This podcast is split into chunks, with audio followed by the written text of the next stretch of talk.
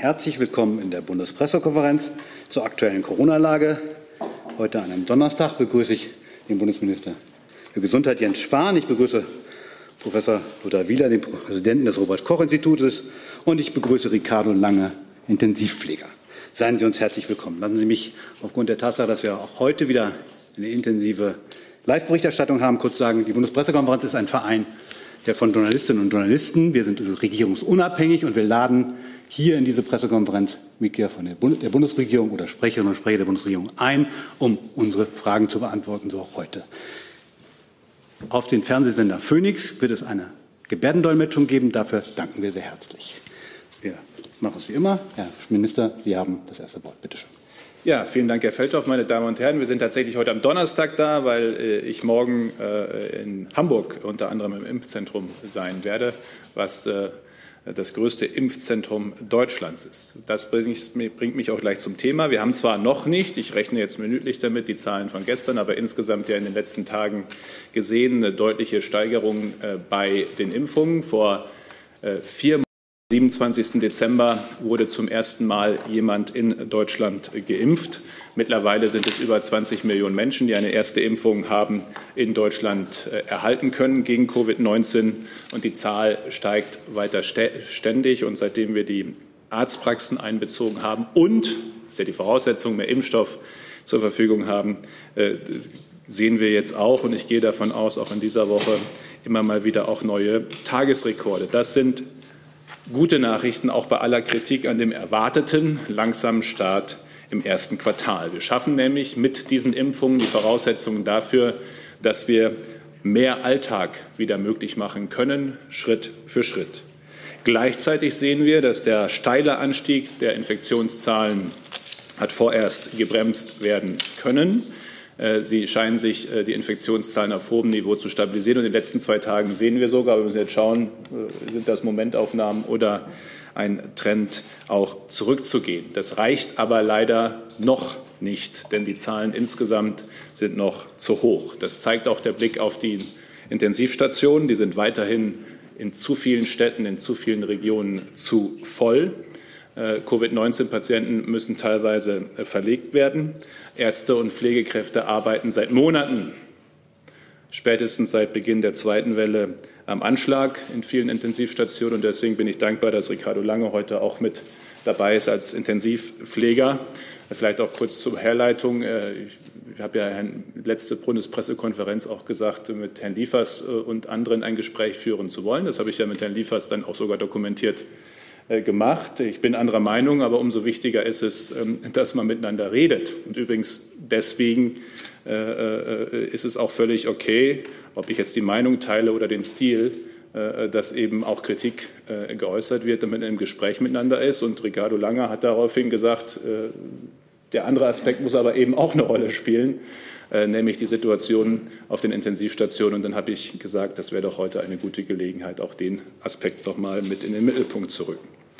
Deshalb ist eben klar, die Zahlen müssen nicht nur stagnieren, sie müssen runter, weiter runter. So schützen wir Leben, so schützen wir aber eben vor allem auch unser Gesundheitssystem vor Überlastung. Und dass die Zahlen runtergehen und kommen weiter, ist die Voraussetzung dafür, dass wir dann sicher öffnen können und auch sicher lockern können. Das ist die Voraussetzung, damit wir das sicher tun können in den Schulen, in den Kindertagesstätten, für die Verkäuferinnen und Verkäufer im Einzelhandel, für Treffen mit Freunden und Familien, für alle Bereiche, um die es dann beim Öffnen auch geht. Hey Leute, Thilo hier. Unsere naive Arbeit in der Bundespressekonferenz und unsere wöchentlichen Interviews, die sind nur möglich, weil ihr uns finanziell unterstützt. Und damit das so bleibt, bitten wir euch, uns entweder per Banküberweisung oder PayPal zu unterstützen. Weitere Infos findet ihr in der Podcast-Beschreibung. Danke dafür. Nach Monaten des Verzichts gibt der Fortschritt beim Impfen Hoffnung. Verbesserung ist äh, spürbar in sich. Der Juni, ich weiß, in der Zeit wie dieser ist jeder Tag lang und jede Woche lang, aber der Juni ist nicht mehr weit weg. Warum der Juni? Wir gehen Stand heute davon aus, dass wir spätestens im Juni die Impfpriorisierung werden aufheben können. Ich will aber noch mal ausdrücklich sagen, sie hat sehr viel Sinn gemacht und macht es bis heute. Wir haben Menschenleben geschützt. Das ist keine Bürokratie, das ist Schutz von Menschenleben. äh, dass wir zuerst die über 80-Jährigen, die über 70-Jährigen geimpft haben, die Pflegeheimbewohnerinnen und Bewohner und diejenigen, die sich um sie kümmern, äh, weil dort eben auch das Risiko am höchsten war. Und ich finde es weiterhin jeden Tag beeindruckend zu sehen, auch bei den Infektionszahlen bei den über 80-Jährigen, wie sehr das Impfen dort einen positiven Unterschied macht. Äh, und jetzt in der sogenannten Prio-Gruppe 3, das sind die über 60-Jährigen, sind aber eben auch viele Berufsgruppen, Verkäuferinnen und Verkäufer, Busfahrer, Justizbeamte, Lehrerinnen und Lehrer dabei, die kein Homeoffice machen können, die sich nicht immer aussuchen können, wem sie wie begegnen oder begegnen müssen auch, äh, dann mit entsprechender nicht immer Einhaltung von AHA-Regeln und die jetzt seit vier Monaten auf ihre Impfung warten. Und ich finde, die sollten jetzt und müssen jetzt zuerst im Mai äh, auch das Impfangebot bekommen, bevor wir dann im Juni äh, werden allen ein Angebot machen können. Das heißt aber nicht, ich sage es noch einmal, weil es wichtig ist fürs Erwartungsmanagement, dass dann alle gleich innerhalb von ein, zwei Wochen dran sind. Wartezeiten wird es weiterhin geben bis in den Sommer hinein. Auch die Betriebsärztinnen und Betriebsärzte werden dann im Juni regelhaft mitmachen können. Gleichwohl und nachvollziehbarerweise gibt es eine Debatte, auch darüber äh, diskutieren wir ja schon länger, äh, wie ist es mit den Rechten oder Möglichkeiten von Menschen mit vollständigem Impfschutz. Und da finde ich ganz wichtig, drei Bereiche zu unterscheiden. Schon nach Ostern haben wir auch auf Basis äh, von einer Einschätzung äh, des Robert Koch Instituts gesagt, dass Getestete und Geimpfte, Geimpfte und aktuell Getestete gleichgestellt werden können bei vielen Bereichen. Das ist auch relativ leicht umzusetzen. Viele Länder haben das richtigerweise schon in ihren Landesverordnungen umgesetzt. Wir sind gerade dabei, das in der Einreiseverordnung äh, umzusetzen, wo es ja auch Testpflichten gibt. Ähm, äh, das ist ein Bereich, wie gesagt, wo das Gleichstellen, das Möglichmachen, dass das Geimpftsein einen Unterschied macht, vergleichsweise einfach ist, weil wir eben wissen, ähm, bei vollständig Geimpften ist das Infektionsrisiko sogar noch geringer als bei tagesaktuell Getesteten. Das Robert Koch Institut hat im Übrigen auch schon vor zwei Wochen etwa die Regelungen und Empfehlungen zu Kontaktpersonen angepasst, dass enge Kontaktpersonen, die vollständig geimpft sind, nicht mehr in Quarantäne müssen. Sind die Bereiche, die leicht umzusetzen sind oder schon umgesetzt worden sind. Schwieriger, auch rechtlich in der Abwägung, ist die Frage, was ist mit Beschränkungen, Ausgangsbeschränkungen, Kontaktbeschränkungen, also das Einschränken von Freiheitsrechten, wie es durch äh, Landesregelung, aber jetzt eben auch durch die Bundesnotbremse erfolgt ist.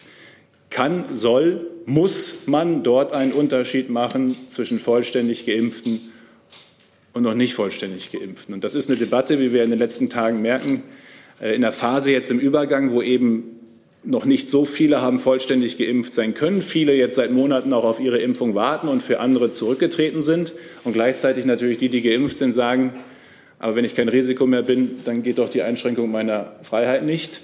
Das in einen guten Ausgleich zu bringen, unter natürlich einen sehr starken äh, Gewichtung auch für Freiheitsrechte. Darum geht es jetzt in der gesellschaftlichen, aber auch in der politischen Debatte. Und deswegen ist es gut, wenn jetzt nicht nur die Bundesregierung, sondern auch Bundestag und Bundesrat hier an dieser Entscheidung beteiligt sind. Es ist ja die Frage, ob es schneller gehen kann als der 28. Mai. Also theoretisch kann es das praktisch im Zweifel auch. Ähm, wichtig ist ja jetzt erstmal, dass wir einen Entwurf erarbeiten. Gehe ich davon aus, dass wir den in der nächsten Woche haben seitens der Bundesregierung und dass wir ihn dann schon frühzeitig mit Bundestag und Bundesrat so abstimmen, dass dann äh, das Verfahren auch zügig gehen kann. Äh, spätester Bundesrat, aber ist der 28. Mai. Ein letztes, wenn Sie gestatten, zu Indien. Wir sehen gerade weltweit, dass es keinen Grund gibt, dieses Virus zu unterschätzen. Und wir sehen es gerade besonders schmerzhaft und leidvoll in Indien. Wir sehen dort im Grunde ein Worst-Case-Szenario. Eine Virusvariante oder mehrere, die sich teilweise völlig ungebremst in einer Bevölkerung ausbreiten, die viel, viel jünger ist im Schnitt als die europäische. Also Indien ist ja von der Bevölkerung her auch im Durchschnittsalter viel jünger und damit eigentlich insgesamt ein geringeres Risiko für viele und gleichwohl, wenn das Virus sich dann völlig äh, ungehemmt ausbreiten kann, eben doch mit viel Leid verbunden und mit Bildern, die, glaube ich, bei uns allen einen Eindruck hinterlassen. Und ja, wir haben ein anderes Gesundheitssystem. Äh, und ja, wir haben auch eine Chance auf bessere Grundgesundheit bei uns hier in Deutschland. Und gleichwohl sieht man eben in Brasilien wie in Indien sehr leidvoll, was dieses Virus anrichten kann, wenn man es nicht unter Kontrolle bringt. Deswegen haben wir Schlüsse daraus gezogen, um uns selbst zu schützen, indem wir die Einreise aus diesem Virusvariantengebiet eingeschränkt haben. Im Moment nur Deutsche und Menschen mit Wohnsitz in Deutschland zurück oder einreisen können äh, nach äh, Deutschland äh, bei den entsprechenden Flügen, dass es Quarantäneerfordernisse, Testerfordernisse gibt. Das ist der eine Teil. Wir gleichzeitig aber auch helfen und helfen wollen als Bundesregierung. Zum Hilfspaket der Bundesregierung trägt das Bundesministerium für Gesundheit waren im Wert von etwa 50 Millionen Euro bei. Das sind 120 Beatmungsgeräte, das sind Medikamente, Remdesivir insbesondere und Schutzmasken. Äh, die wir auf Vorrat haben und die helfen sollen, die Not in Indien zu lindern. Und in guter, bewährter Zusammenarbeit mit den Kollegen im Verteidigungsministerium und der Luftwaffe werden diese Dinge nun zügig auch nach Indien ausgeflogen. Also zusammengefasst, es gibt Hoffnung. Es gibt auch viele Dinge, die Zuversicht geben können, aber es gibt noch keine Entwarnung in dieser Phase der Pandemie. Äh, und wir dürfen jetzt die letzten Schritte, zumindest nach Stand heute, letzten Schritte eben auch nicht verstolpern. Heißt also jetzt, wenn wir die ersten zwei, drei Tage eine gute Entwicklung sehen, gleich das Gefühl kriegen, okay, sondern es geht darum, die Zahlen weiter runterzubringen. Und zum Zweiten, gerade beim Öffnen, bei einem höheren Grad von Impfungen, die richtige Geschwindigkeit beim Öffnen zu finden. Länder wie Israel und das Vereinigte Königreich haben uns gezeigt, wie wichtig das ist. Und ich denke, wenn wir diese Erfahrungen zusammenbringen, dann werden wir auch diesen Teil zusammen schaffen. Vielen Dank, Herr Minister. Herr Professor Wieler. Ja, guten Tag, meine Damen und Herren. Die Pandemie, meine Damen und Herren, ist leider noch nicht vorbei. Sie ist weder in Deutschland vorbei, noch in Europa, noch weltweit. Innerhalb einer Woche sind weltweit die, Fall, die, weltweit die Fallzahlen um mehr als 24 Prozent angestiegen. Und das Geschehen ist dabei sehr unterschiedlich. Besonders schwer betroffen tatsächlich zurzeit Asien ähm, und vor allen Dingen Indien. Der Minister hatte das angesprochen. Hier könnte auch die Variante 1617 eine Rolle spielen, aber das ist im Moment noch nicht eindeutig zu beurteilen. Ja, es gibt international auch gute Nachrichten. In Ländern, in denen zuerst strenge Maßnahmen getroffen wurden, und zwar wirklich strenge, harte Lockdowns, und erst dann gelockert wurde, als ein Großteil der Bevölkerung einmal geimpft war, sind die Sieben-Tages-Inzidenzen vergleichsweise gering. In Großbritannien Beispielsweise liegt sie jetzt bei etwa 25 und in Israel bei etwa 12.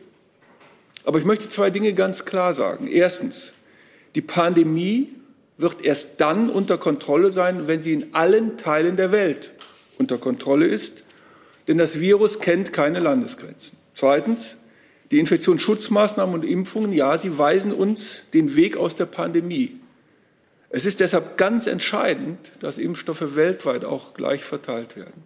Aber es sind eben beides, die Infektionsschutzmaßnahmen plus Impfung. Nichts ersetzt das andere zurzeit. Es gibt einen Satz, den Epidemiologen seit Beginn dieser Pandemie immer wiederholen.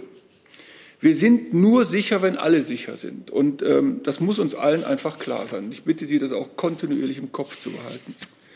Nun zur Situation in Deutschland. Die Fallzahlen, das hatte sich schon letzte Woche angedeutet, steigen im Moment nicht mehr rasant an. Die bundesweite Sieben-Tages-Inzidenz pendelt sich in den letzten Zeit so zwischen 150 und 170 ein. Es ist also gelungen, diese dritte Welle abzubremsen. Seit Ostern hat sich das exponentielle Wachstum der Fallzahlen nicht mehr in dem Maße fortgesetzt, wie wir das befürchtet und auch prognostiziert hatten. Und zwar, weil die Mobilität über Ostern deutlich geringer war aber sehr wahrscheinlich auch, weil sich noch mehr Menschen an die Maßnahmen gehalten haben, noch mehr Menschen ihre Kontakte reduziert haben und dem Virus damit die Chance genommen haben, sich weiter zu verbreiten.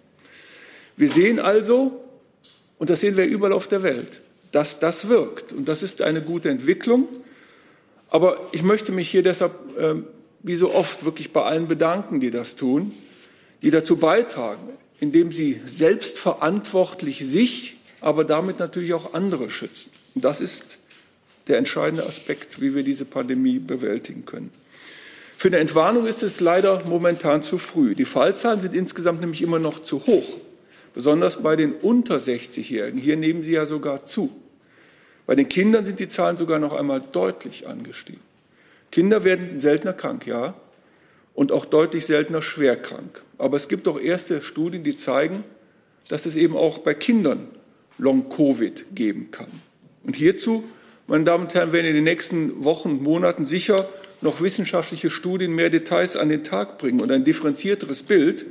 Aber das nimmt uns doch nicht jetzt schon aus der Pflicht, dass wir auch jetzt schon daran denken und unsere Handlungen entsprechend gestalten, dass wir auch dafür sorgen, dass die Inzidenzen runtergehen und damit auch weniger Kinder infiziert werden.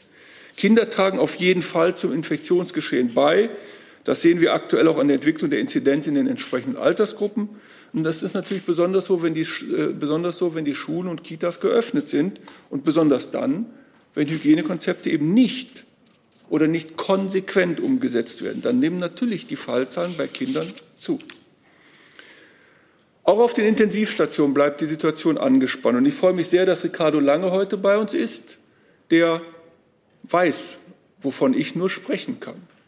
Der das nämlich tagtäglich erlebt. Und ich danke Ihnen und Ihren Kolleginnen und Kollegen für den Einsatz, den Sie seit Monaten halten. Und ich bin, äh, ich bin sehr beeindruckt, wie Sie das durchstehen. Das muss aber nicht so sein. Wir können die Leute im Krankenhaus durchaus entlasten, indem wir für die sinkenden Fallzahlen suchen. Das ist unser Ziel. Die Zunahme an Patienten, die intensivmedizinisch behandelt werden müssen, die hat sich glücklicherweise auch leicht abgebremst, ja, aber die Belastung ist natürlich nach wie vor sehr hoch. Und denken Sie bitte daran, dass auch jüngere Menschen, ich sage jetzt unter 65, weil ich ja selber 60 bin, bin ich noch bei den Jüngeren, ohne Vorerkrankungen oder Risikofaktoren auch schwere Covid-Verläufe natürlich entwickeln können. Auch sie müssen rechtzeitig behandelt werden. Und leider nehmen tatsächlich die Todeszahlen weiter zu. Und das ist eine Folge der konstant hohen Fallzahlen. Wir müssen also weiter alles dafür tun, um die Fallzahlen zu senken. Und nur so können wir auch diejenigen schützen, die eben noch nicht geimpft sind.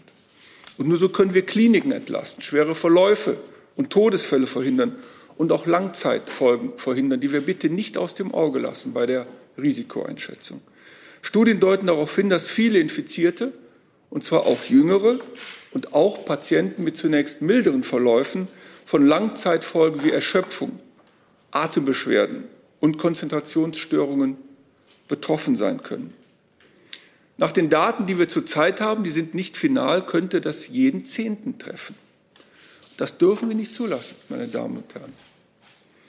Auch durch Impfungen wird das Virus übrigens nicht verschwinden. Wir wissen, dass die Impfungen uns eine Grundimmunität geben und das bedeutet, dass unser Körper das Virus effizient bekämpfen kann und wir gar nicht oder weniger krank werden. Aber sie verhindern nicht immer, dass eine Infektion mit dem SARS-CoV-2 geschieht. Das heißt, auch bei Geimpften besteht ein Restrisiko, dass sie sich infizieren und andere anstecken können. Noch ist es nicht so weit, sehr bald aber werden die meisten Älteren und Personen aus Risikogruppen geimpft sein und sie fahren sozusagen gut und sicher angeschnallt durch diese Pandemie. Gleichzeitig fehlt den Jüngeren aber noch dieser Sicherheitsgurt. Daher sind sie weiterhin auf Verkehrsregeln und umsichtige Verkehrsteilnehmer angewiesen, die dem Infektionsgeschehen angepasst durch die Gegend fahren. Das sind wir alle. Ja? Lassen Sie uns also weiter solidarisch miteinander sein, geimpfte und ungeimpfte, um diese dritte Welle so gut wie möglich zu überstehen und zu brechen indem wir uns und unser persönliches Umfeld weiterhin schützen, bewahren wir viele ungeimpfte davor, dass sie sich jetzt noch auf den letzten Metern kurz vor der Impfung infizieren. Das kann und das sollte das Ziel von uns allen sein. Darum sollten wir alle dazu beitragen. Vielen Dank, Herr Wieler. Herr Lange, bitte. Sehr guten Tag, meine Damen und Herren. Bevor ich mit meinen Ausführungen fortfahren möchte, ich mich bei Ihnen ähm, für meine Ungeübtheit bezüglich Pressekonferenzen dieser Art entschuldigen. Sollte es also zu kurzen Denkpausen oder anderen Versprechern kommen, bitte ich um Nachsicht. Ähm, ich bin heute hier, um über die Arbeit auf den Intensivstationen zu sprechen. Ich selbst bin Intensivkrankenpfleger, angestellt in einem Zeitarbeitsunternehmen und habe somit guten Einblick in den Berliner Kliniken und denke, dass ich hier ein gutes Abbild ähm, darstellen kann. Und eins möchte ich mit, einer, mit aller Klarheit sagen. Viele meiner Kolleginnen und Kollegen arbeiten seit einem Jahr an ihrer Belastungsgrenze und darüber hinaus. Viele Kollegen haben den Beruf schon verlassen und werden das auch in Zukunft weiterhin tun, wenn es so weitergeht und sich für uns nichts ändert. Und zu den Kollegen möchte ich nicht nur die Ärzte zählen, sondern ganz insbesondere auch äh, das Reinigungspersonal, was ebenfalls in dieser Zeit hohen zusätzlichen Belastungen ausgesetzt ist. Die Pflege arbeitet seit vielen Jahren schon am Limit, doch leider hat es bisher in diesem Umfang niemanden interessiert.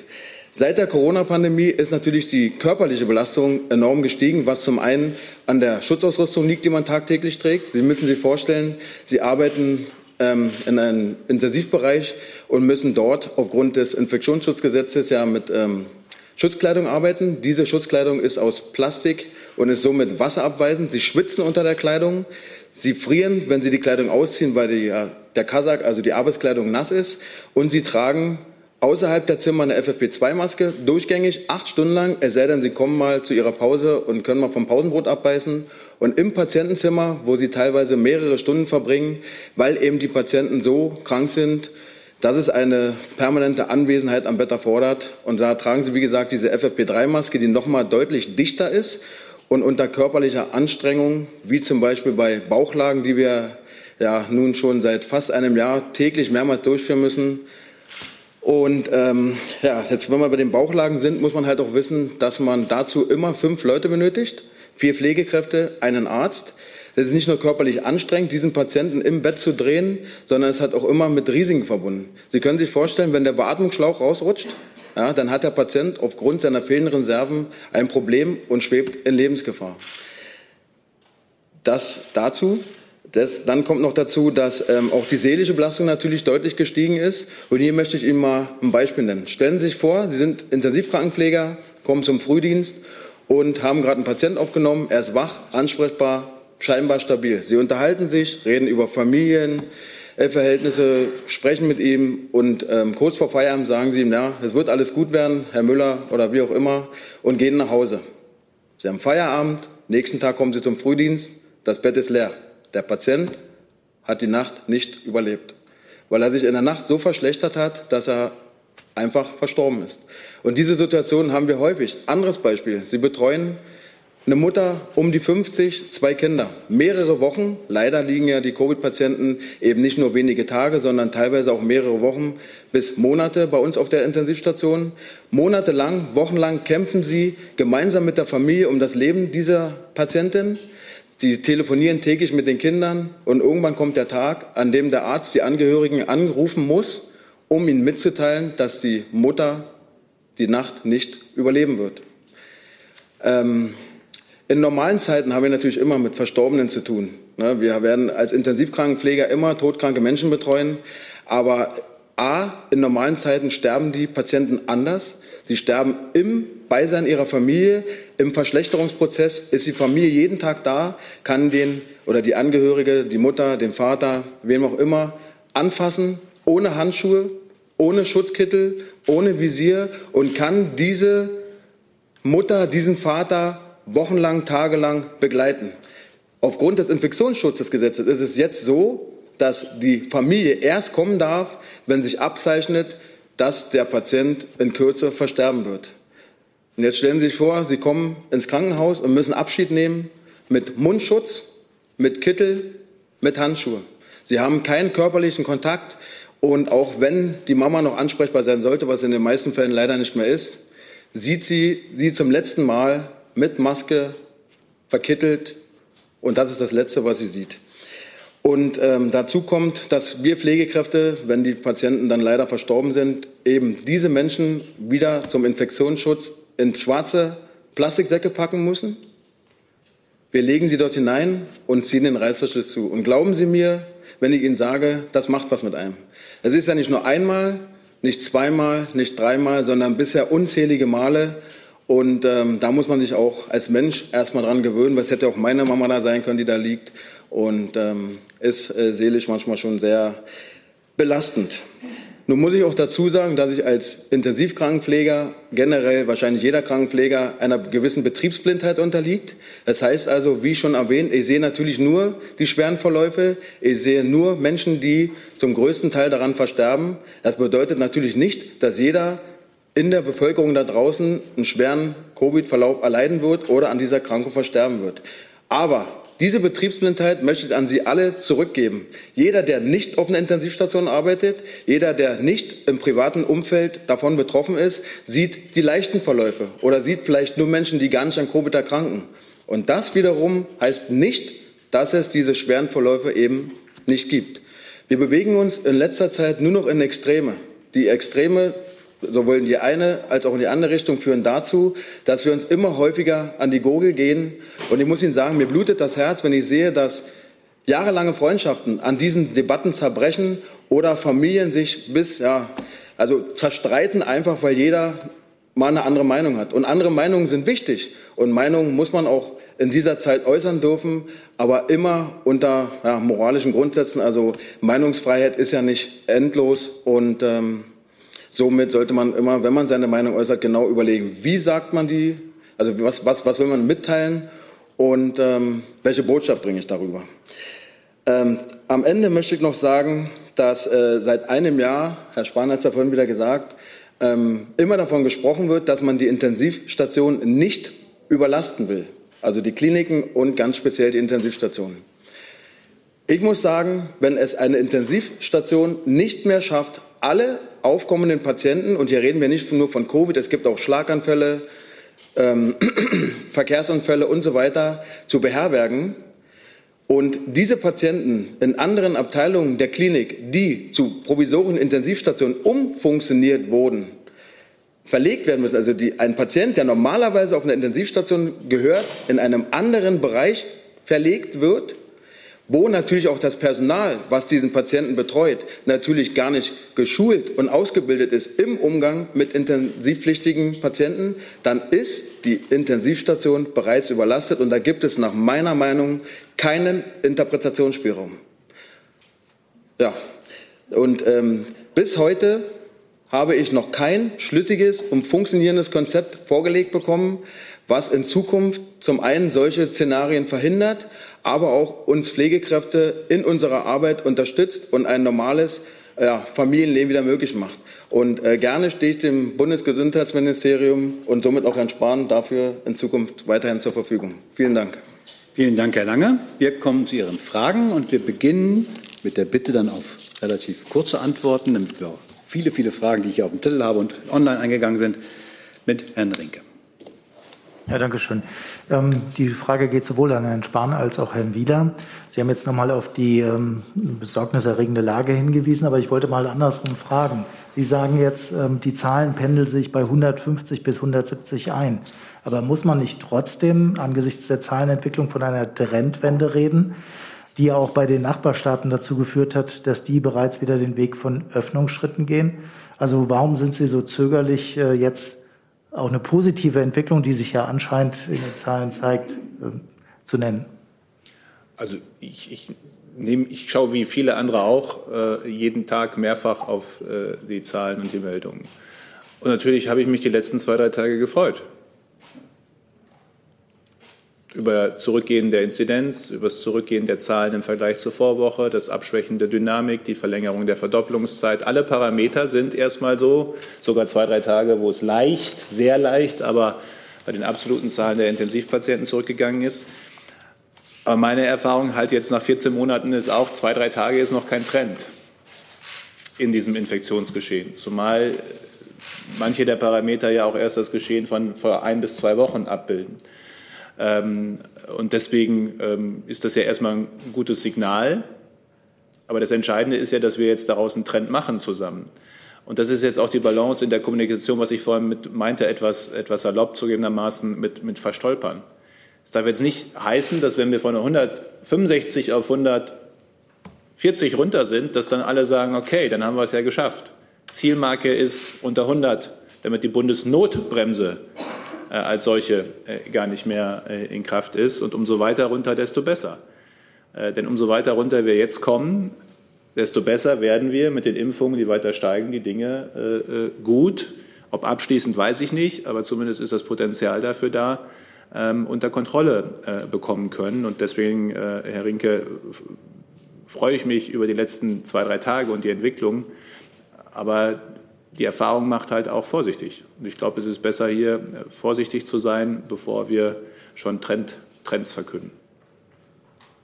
Ja, Seit zwei Wochen ist der, der Bundesschnitt in etwa gleich geblieben. Und jetzt ist es zum ersten Mal, geht er wieder ein bisschen runter. Ich sehe das genauso. Das ist ein kurzer Trend. Aber schauen Sie sich doch die einzelnen Bundesländer an. Die sind doch sehr unterschiedlich. Wir haben ein Bundesland, das ist äh, Schleswig-Holstein. Das liegt so um die 70 pro 100, glaube ich, äh, pro 100.000 etwa. Es gibt andere Bundesländer, Sachsen, Thüringen, die liegen weit über 200. Also das ist doch klar. Wir müssen doch einfach lernen, dass wir genauer hinschauen. Und äh, ähm, wir müssen die Zahlen insgesamt runterbringen. Die Gründe haben Sie jetzt alle zum wiederholten Male gehört. Es reicht nicht. Und es wäre schön, ich bin, jeder in meinem Institut ist glücklich über jede Inzidenz, die nach unten geht. Aber wir messen sie eben und beurteilen sie. Es ist zu früh, von einem Trend zu reden. Herr Grimm. Herr Spahn, ich wollte Sie fragen, wie Sie die Ankündigung des BioNTech-Gründers bewerten, Impfungen für Kinder. Mit wann oder wann rechnen Sie damit, ähm, dass auch Kinder geimpft und damit gegen das Virus geschützt sein können? Also eine bessere Einschätzung als diejenigen, die da jeden Tag dran forschen und entwickeln, kann ich tatsächlich nicht geben. Ähm, und als Herr Shahin und sein Team. Ähm, was wir ja sehen, und das ist ja erstmal schon mal sehr ermutigend ist, dass es eine Zulassung für ab zwölf Jahren äh, für diesen Impfstoff von BioNTech äh, in, äh, in den USA gibt, dass die jetzt auch für die Europäische Arzneimittelagentur. Es sind leichte Unterschiede immer in den geforderten Unterlagen und Verfahren, aber auch nur leichte jetzt zügig auch erfolgen wird und kann. Und ich rechne dann auch mit einer zügigen Zulassung. Und das wird uns, wenn es so kommt, die Möglichkeit geben, äh, ja spätestens in den Sommerferien für den Schulstart äh, die über Zwölfjährigen äh, dann schon mal zu impfen. Und das wäre schon mal ein sehr wichtiger Unterschied, weil wir sehen, ähm, äh, in der, Sie haben da gerade die äh, Heatmap, wie es heißt, ähm, also die Frage, sieht man jetzt immer aus der Entfernung nicht, aber was wir ja hatten, ist über ganz lange Zeit, dass in den älteren Altersgruppen es sehr dunkelrot war. Und jetzt sehen wir Impfung und gleichzeitig ist es jetzt bei den Jüngeren und gerade auch bei den 6- bis 20-Jährigen ein deutlich überproportionales Infektionsgeschehen. Und das würde sehr helfen. Ähm, wenn diese Zulassung für über zwölf da ist. Der nächste Schritt ist natürlich, wir bekommen auch viel Schreiben, nachvollziehbarerweise von Eltern, etwa mit Kindern, die Vorerkrankungen haben, die sich natürlich sorgen, wie sie diese Kinder auch durch Impfung schützen können, äh, ist dann der nächste Schritt für unter Zwölfjährige. Dann nehme ich erstmal zur Kenntnis, äh, äh, wie optimistisch Herr Shahin die Lage einschätzt. Ähm, und ich würde mich freuen, wenn es so, so gelingen kann. Also es ist ja beschrieben auch das Verfahren, dass sozusagen dann das Alter runter geschaut wird, wie verträgt jemand mit zwölf, wenn es gut läuft mit elf, mit zehn äh, in den Studien, dann die Dosis und den Impfstoff. Ähm, die Vermutung ist ja oder die Prognose, dass man bis sechs Monate möglicherweise äh, ein Impfangebot wird machen können. Das wäre natürlich super. Aber eine bessere Zeitschiene vorher zu sagen als die Forscher selbst traue ich mir nicht zu. Zusatz? Gibt es denn bei Ihnen im Haus erste Planungen? Sie sagten jetzt Sommerferien. Herr Schahin hat, glaube ich, Juni gesagt. Äh, gibt es da schon zeitliche Planungen und äh, wie stellt man sich das bei Ihnen im Haus ganz praktisch vor? Also würde man dann ähm, Impfärzte in die Schulen schicken oder soll das über die Hausärzte laufen? Gibt es da schon erste praktische Überlegungen? Also über das Wie ähm, gibt es tatsächlich mehrere Wege. Die Kinderärzte können ja die Impfen, glaube ich, mehr machen als fast jede andere Arztgruppe, weil natürlich insbesondere in jungen Jahren ja viel geimpft wird zum Schutz. Äh, die Kinder- und Jugendärzte würden natürlich, wie Hausärzte und alle anderen Arztgruppen auch mitimpfen können. Aber das ist ein Thema, das wir natürlich auch mit den Ländern besprechen, wie auch das Impfen etwa stadtteilbezogen, die Diskussion der letzten Tage. Das ist am Ende eine Organisation vor Ort. Ich habe gestern auch eine Schalte gehabt mit dem äh, Städtetag, dem Städte- und Gemeindebund und dem Landkreistag, wo wir auch über diese Fragen gesprochen haben. Am Ende äh, können die das am besten pragmatisch vor Ort entscheiden. Ob es jetzt besser ist, in die Schule zu gehen und die Schülerin idealerweise gleich mit den Eltern mit, wenn die wollen. Also wir kommen ja im Sommer eh in die Phase, wo alle, die wirklich geimpft werden wollen, geimpft sind. Wo es dann darum geht, sehr niedrigschwellig auch denen, die vielleicht keinen Arzttermin machen würden oder wie immer, äh, dann zu erreichen. Ähm, und dann könnte das eben auch natürlich in den Schulen stattfinden, als Reinimpfung, wie andere Impfungen auch. Ähm, Im Juni, wir kommen halt, wir müssen jetzt ein bisschen alle aufpassen mit diesem Juni, dass der nicht so überfrachtet wird mit Erwartungen.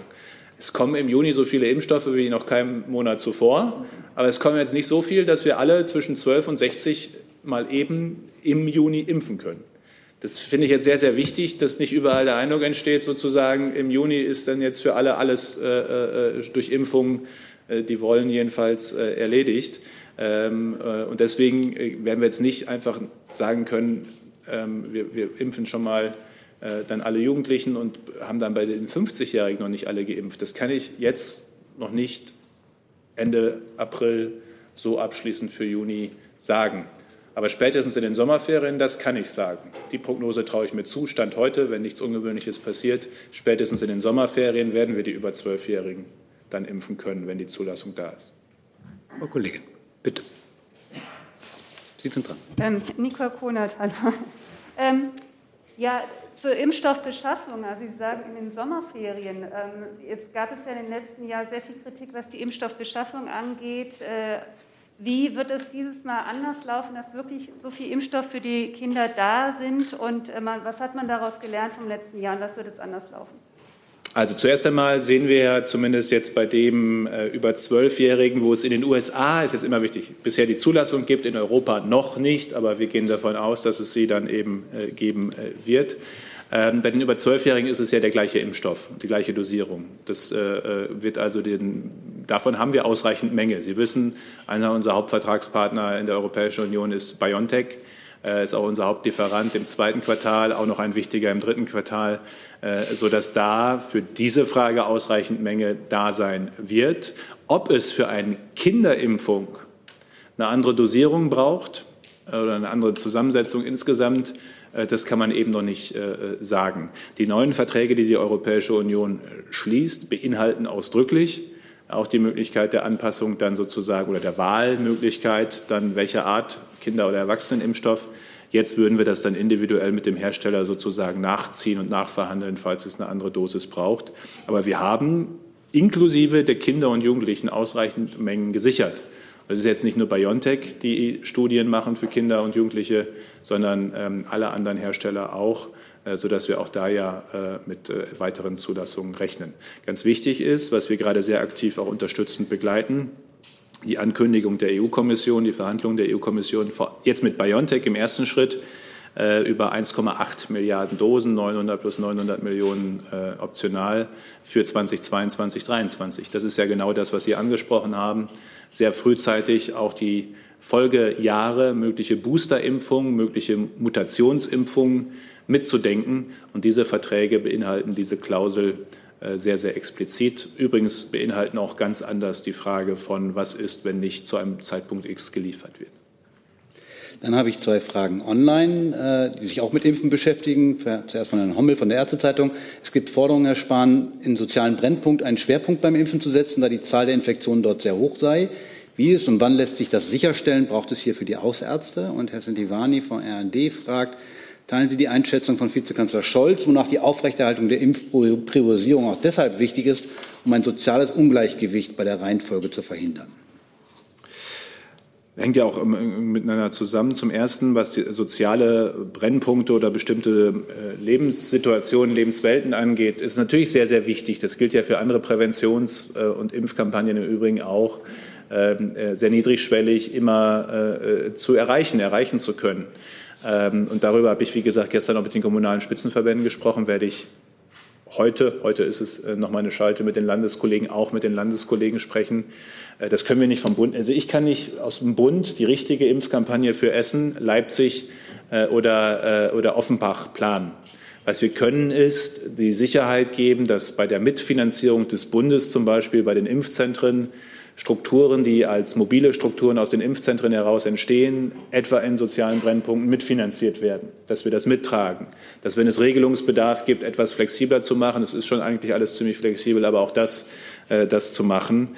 Äh, und eben äh, die Informationskampagnen, die machen wir schon seit Beginn der, ziemlich seit Beginn der Pandemie mehrsprachig, mittlerweile in über 20 Sprachen. Die Telefonhotlines sind zum Teil auch mittlerweile mehr äh, äh, sprachig. Wir machen bei Social Media mehr, als wir hier alle im Raum wahrnehmen, weil es natürlich zielgruppenspezifische Ansprache auch dort äh, äh dann, äh, dann gibt. Und wir werden auch mit Impffluencern, wie wir sie nennen, ähm, findet offensichtlich Herr Jung nicht überzeugend, aber jedenfalls mit allen, die äh, mitmachen äh, wollen äh, bei diesen Kampagnen, ob bei Insta oder anderen sozialen Medien, aber auch in den klassischen Werbe- und Informationskampagnen auch natürlich mit ähm, Role Models, ob es Fußballspieler sind, ob es, wir haben jetzt Uschi Glas, Sepp Meyer zum Beispiel, weil wir im Moment ja auch noch die Kampagne vor allem auf die Generation ausgerichtet haben, äh, obwohl Uschi Glas ja durch den einen oder anderen Film auch Jüngeren durchaus ein Begriff ist. Erstmal, wir machen das auch Generationen adressiert natürlich äh, und damit dann auch ähm, Zielgruppen adressiert, was eben kulturelle, religiöse Zusammenhänge angeht. Also ich will zum Beispiel auch gerne mit den Religionsgemeinschaften darüber reden, ob und in welcher Weise, ob sie christlichen Kirchen sind, äh, ob es äh, russisch-orthodoxe Kirche ist, ob es äh, Imame sind, äh, ob und in welcher Weise auch Religionsgemeinschaften mit bereit sind, dafür zu äh, werben. Die Frage der äh, Impfpriorisierung und der Risiken für soziale Ungleichgewichte das ist ja das Thema, das wir generell bei Gesundheit und Präventionsangeboten haben, dass die, die eh gesundheitsbewusst leben, in aller Regel äh, auch eine äh, entsprechende Bildung einfach auch haben und Wissen darüber haben, wie man sich, das muss ich ja auch lernen. Gesundheitsbewusstes Verhalten muss man auch lernen. Das ist eine Frage tatsächlich ja auch von Bildung und Erziehung. Äh, und den Unterschied gibt es jenseits dieser Impfkampagne auch in anderen Bereichen und wir versuchen ihn bestmöglich generell bei Gesundheit zu adressieren und auch hier zu adressieren. Da sind die Hausärzte ganz, ganz wichtig in den Stadtteilen. Und dafür sind aber auch die Kampagnen wichtig, die ich gerade angesprochen habe. Das ist aber nicht per se ein Thema der Priorisierung, sondern eher eine Frage der äh, wirklich Zielgruppen- und Sozialgruppenspezifischen Ansprache. Frau Kollegin. Ja, vielen Dank, Rebecca Beheide, Deutsches Ärzteblatt. Ich wollte mal nachfragen, wir hatten über Kinder gerade gesprochen. Was ist denn mit den Schwangeren? Da gibt es jetzt ja auch erste Diskussionen. Vielleicht Herr Spahn, Sie als Bewertung oder auch Herr Wieler, was, in der, was im RKI oder auch in der STIKO dazu momentan diskutiert wird? Also die momentane STIKO-Empfehlung ist ja geprägt von dem momentanen Wissen über die Impfung bei Schwangeren. Was es bis jetzt gibt, ist, das heißt, glaube ich, im Fachjargon Akzent, akzentiell oder so ähnlich, akzentielles, akzidentielles, also äh, äh, eher zufälliges äh, Impfen von äh, Schwangeren, von Leuten, äh, von Frauen, die noch nicht gewusst haben, dass sie schwanger sind, geimpft worden sind. Und die Erfahrungen, die man da hat, zeigen, dass das äh, jedenfalls da keine negativen Einflüsse hat. Das ist ja die Frage, hat es welche oder nicht? Das ist ja auch die Sorge, die viele haben. Andersrum haben viele die Sorge und das Bedürfnis, sich gerade in der Schwangerschaft zu schützen durch eine Impfung. Ähm, und dafür ist eben äh, die Auswertung der Studienlage wichtig. Und ich habe gerade heute Morgen noch Kontakt gehabt, auch mit Herrn Professor Mertens. Ähm, äh, die Ständige Impfkommission schaut sich das beständig an äh, und wird ihre Empfehlungen in dem Moment, wo es eine entsprechende Datenlage dafür gibt, auch, ähm, auch anpassen. Im Moment ist sie ja noch zurückhaltend bei der entsprechenden Empfehlung, weil sie eben sagt, dafür ist die Datenlage noch nicht da, sagt aber gleichzeitig eben auch da, wo es passiert, etwa weil man noch gar nicht weiß, dass man äh, schwanger ist, äh, gibt es aber auch keinen Anlass zur Beunruhigung. Ich kann das nur insofern ergänzen, als dass die STIKO natürlich kontinuierlich alle die Dinge, die wir hier diskutieren, etwa das Impfen von Kindern, von bestimmten Risikogruppen, das natürlich kontinuierlich im, im Robert-Koch-Institut und auch als Serviceleistung für die STIKO natürlich die ganze Zeit die Weltliteratur und die Studien gesichtet werden, um das Wissen immer aktuell zu halten. Aber ich möchte Ihnen mal vielleicht noch mal eine Zahl sagen, um ihn auch einzuschätzen, äh, dass wir eben noch eine Menge zu tun haben beim Impfen. Also von den über 80-Jährigen sind nur rund etwa zwei Drittel bislang geimpft. Auch dass Sie das mal wahrnehmen. Es gibt noch eine Menge über 80-Jährige, die sind noch nicht geimpft.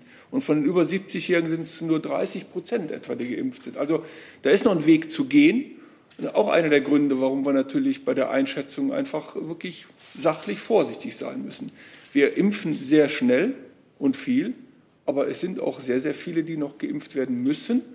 Und wir müssen auch weiter hoffen, dass die Impfbereitschaft so hoch bleibt. Das ist ja auch noch ein Aspekt, den wir nicht vergessen dürfen. Insofern ist es wichtig, dass die Leute alle ihr Impfangebot annehmen. Und die STIKO arbeitet kontinuierlich an den neuen Erkenntnissen, die in Deutschland und anderen Ländern gewonnen werden.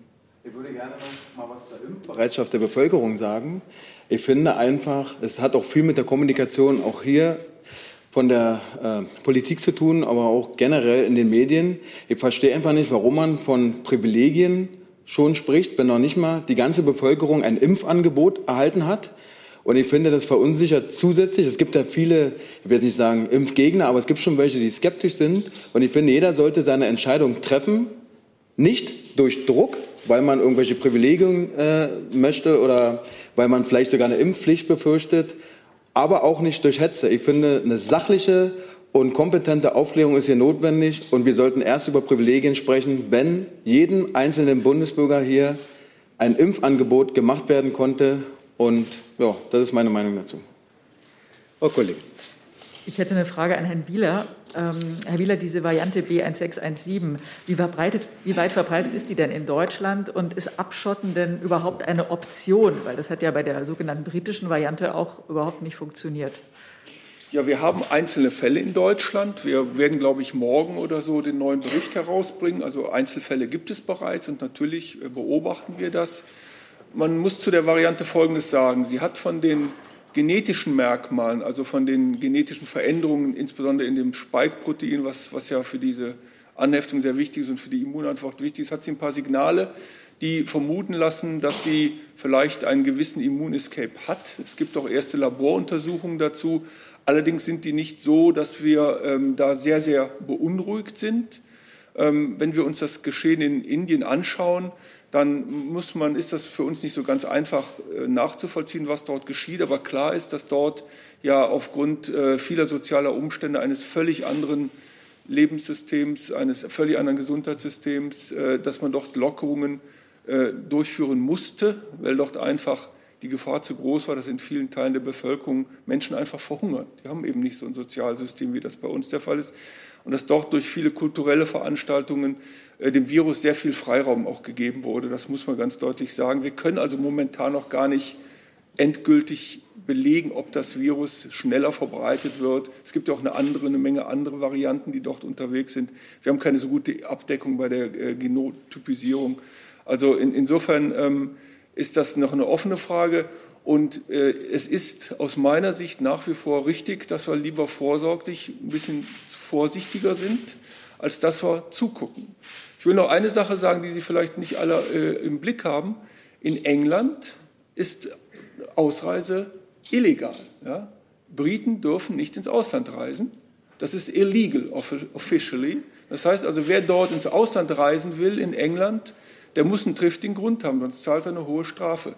Also äh, die Engländer, die haben ihre Zahlen eben auch jetzt da nicht nur der Impfung zu verdanken, sondern die haben ja auch wirklich einen extrem harten Lockdown gemacht, der erst seit kurzem geöffnet ist. Und die Engländer fahren einen sehr harten Kurs, um die Zahlen so günstig zu halten, wie sie sind. Das sind Maßnahmen, die man, über die man absolut diskutieren muss. Also wir als Bundesregierung diskutieren über letzter genannte Maßnahme nicht, um jetzt nicht die Debatte von vor vier Wochen wieder zu äh, beginnen. Was aber wichtig ist, ist, ähm, ähm, was die brasilianisch, also es ist natürlich leichter, den Eintrag aus Ländern zu reduzieren, wo es praktisch nur Flugverkehr gibt, als den Eintrag aus direkten Nachbarländern, siehe Tschechische Republik, äh, äh, zu reduzieren. Was gelungen ist, ist aber zum Beispiel ja die sogenannte Südafrika-Variante, die im Bereich Moselle, Grand Est, also bei unserem französischen Nachbarn im Grenzgebiet sehr verbreitet war und im Saarland stark überproportional war, ähm, auch durch die verstärkte Impfung im Saarland. Das war eine bewusste Entscheidung, mehr Impfdosen ins Saarland zu geben und durch die Maßnahmen an der Grenze unter Kontrolle zu halten. Und deswegen ja, bei der britischen Variante haben wir gesehen, wie sie zu dominierenden geworden ist. Wir haben es aber bisher jedenfalls geschafft, die anderen Varianten eben nicht sich hier äh, in Deutschland ausbreiten zu lassen. Und das ist naturgemäß bei Ländern, die äh, nur per Flug zu erreichen sind, etwas leichter. Herr Jessen. Ähm, Herr Spahn, jetzt haben Sie eben gesagt, worüber die Bundesregierung nicht diskutiert. Äh, die US-Demokraten haben aktuell gefordert ein zeitweiliges Verzicht auf Impfpatente. Das ist eine Position, äh, zu der die Bundesregierung bislang auch nicht bereit war. Unter dem Eindruck dieser Diskussion und anknüpfend an den Satz äh, von Professor Wieler, äh, dass es eben erst im Griff ist, wenn es weltweit im Griff ist, muss nicht die Bundesregierung jetzt auch überlegen, ob sie sich einer solchen Forderung zeitweiliger Verzicht auf Patente, um überall dort, wo das technisch und technologisch möglich ist, Impfstoff zu produzieren, zu widmen oder diese zu unterstützen? Die eigentliche Frage ist doch nochmal, ob das sozusagen das tatsächliche Problem adressiert.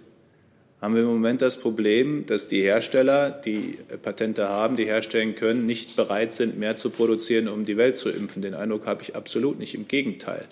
Ich nehme wahr, wie alle Hersteller Kooperationspartner auf der ganzen Welt suchen, um mehr zu produzieren und planen, teilweise zwei bis drei Milliarden Dosen pro, Monat, äh, pro Jahr äh, äh herzustellen. Ähm, insofern haben wir ja überhaupt nicht das Problem, dass irgendjemand nicht ausreichend herstellen will und auch nicht, nicht bereit wäre, es für alle Länder auf der Welt zur Verfügung zu stellen. Die Frage ist ja sozusagen, wie ist die Verfügbarkeit dann tatsächlich faktisch, auch was Preise und Marktzugang angeht. Und da engagieren wir uns sehr, sehr stark. COVAX, Weltgesundheitsorganisation, ACTA, also der Accelerator der Weltgesundheitsorganisation, ähm, finanziell. Äh, wir engagieren uns übrigens auch sehr, sehr stark, indem wir die Hersteller in Deutschland unterstützen, ihre Produktionskapazitäten äh, äh, aufzubauen. Das Problem, das ich sehe, für das ich ähm, gestern noch in den deutsch-chinesischen Regierungskonsultationen geworben habe, dass wir alle erst sicher sind, wenn alle sicher sind und es keine weißen Flecken äh, auf der Welt geben sollte in der Gesundheitszusammenarbeit. Ähm, äh, das Problem adressiert man doch am besten, indem man die Menge ausreichend produziert und verfügbar macht. Und das ist genau das, was passiert. Nachfrage. Ähm, es gibt ja das Prinzip, das eine tun und das andere nicht lassen. Äh, wir haben es in der jüngeren Vergangenheit erlebt, dass es doch immer ähm, noch nicht hinreichend Versorgung mit Impfstoffen gab. Wenn wir uns die Weltbevölkerung angucken, sind die Zahlen da ähm, enorm. Und was spricht dagegen, dass dort, wo an anderer Stelle neue zusätzliche Kapazitäten aufgebaut werden können, man sagt, wir geben euch das Recht dazu, was vermutlich auch gerade für die Länder des globalen Südens eine Reduzierung bei den Preisen äh, für die Vakzine bedeuten würden, was ja auch nicht schlecht wäre. Warum sperrt sich die Bundesregierung dagegen? Ich teile schlicht und ergreifend, da haben wir halt eine unterschiedliche Auffassung, halten wir aber ja auch dann aus, ähm, ich teile einfach die Analyse nicht, dass es nicht die Bereitschaft gäbe, mit anderen zu kooperieren und möglichst viel herzustellen. Wenn Sie mir ein konkretes Beispiel bringen, helfe ich selbst mit, dass die Kooperation stattfindet, die notwendig ist, wo eine Kooperation nicht stattgefunden hat mit einem Hersteller in einem Land, der bereit gewesen wäre, äh, herzustellen, unter den Bedingungen natürlich, die dafür notwendig sind, in guter Herstellungspraxis, das es zu machen. Es, ich finde, wir müssen halt immer schauen, besprechen wir das richtige Problem. Und das war aus meiner Sicht schon für die deutsche Versorgungslage Anfang des Jahres, wie jetzt für die internationale Versorgungslage, nicht das Problem, dass es Patente gibt sondern eher die Frage, erstens, wie skalieren wir die Produktionskapazitäten hoch? Das passiert. Wie entstehen Kooperation passiert jeden Tag. Ich schaue mir morgen noch eine an in Rheinbeck ähm, für zusätzliche Produktionskapazitäten für Europa und die Welt. Ähm, und wie kriegen wir es dann in die Länder? Und die Rückmeldung, die wir im Moment haben, ist eher, und das ist übrigens die Schwierigkeit, die wir selbst bis hin zu HIV-Medikamenten in Afrika haben, ist ja gar nicht die Verfügbarkeit des Medikamentes, sondern die Frage, gibt es überhaupt ein Gesundheitssystem, das diese Medikamente oder in diesem Fall diese Impfstoffe die Menschen erreichen können?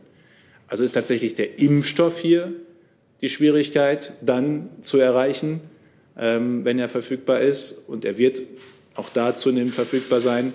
Oder ist es ein Gesundheitssystem, das sozusagen in Teilen nicht mal vorhanden ist? Ich will drei Fragen zusammenfassen, die sich alle mit Rechten für Geimpften befassen. Äh, Frau Bischof, Buschow von EPD fragt, Bundestag-Ratspräsident Haseloff wirbt für eine Regelung für Geimpfte schon Anfang Mai, nicht erst Ende Mai. Wie stehen Sie zu einer Beschleunigung dieses Verfahrens? Und eine Verabschiedung der Verordnung schon im Laufe der nächsten Woche. Herr Buchsteiner fragt, wie sehen denn jetzt konkrete, der konkrete Zeitplan und die Inhalte aus, die Sie vorschlagen? Und gibt es auch eine Regelung für Pflegeheime geben? Und Herr Drebes von der Rheinischen Post fragt, wie sollen Genesene, deren Infektion einige Monate zurückliegt, künftig den Nachweis erbringen, um mehr Freiheiten zu erhalten? Braucht es dazu Antikörpertests? Ähm, also zum Ersten, was die Frage der, des Zeitplans angeht, also niemand wird ja was haben gegen ein zügiges Verfahren. Und mein Eindruck ist, so sind ja auch die Rückmeldungen, dass sowohl der Bundestag wie der Bundesrat, die ja beide bei dieser Verordnung als besondere Regelung zu beteiligen sind, auch bereit sind, das dann zügig gegebenenfalls in Sondersitzungen zu machen. Viel wichtiger ist aber dann, damit es dann, es bringt ja nichts, eine Sitzung zu haben, wenn es nicht vorher einen konsensfähigen Entwurf gibt. also in welche Situation wir ja nicht kommen dürfen, ist ja die, dass die Bundesregierung einen Vorschlag macht, dann der Bundestag Maßgabe, das sind Änderungsbeschlüsse dazu macht, es zurückspielt an die Bundesregierung äh, und das dann so ein Ping-Pong wird und das Gleiche dann mit dem Bundesrat nochmal passiert. Ähm, sondern wenn, dann sollte es idealerweise ja ein Entwurf sein, der mehrheitsfähig ist, sowohl im Bundestag wie im Bundesrat, idealerweise äh, schon, äh, wenn die Bundesregierung ihn äh, in die Beratungsverfahren gibt. Das ist bei einer Verordnung etwas anders als beim Gesetzentwurf. Sie können nicht im Bundestag Änderungsanträge stellen.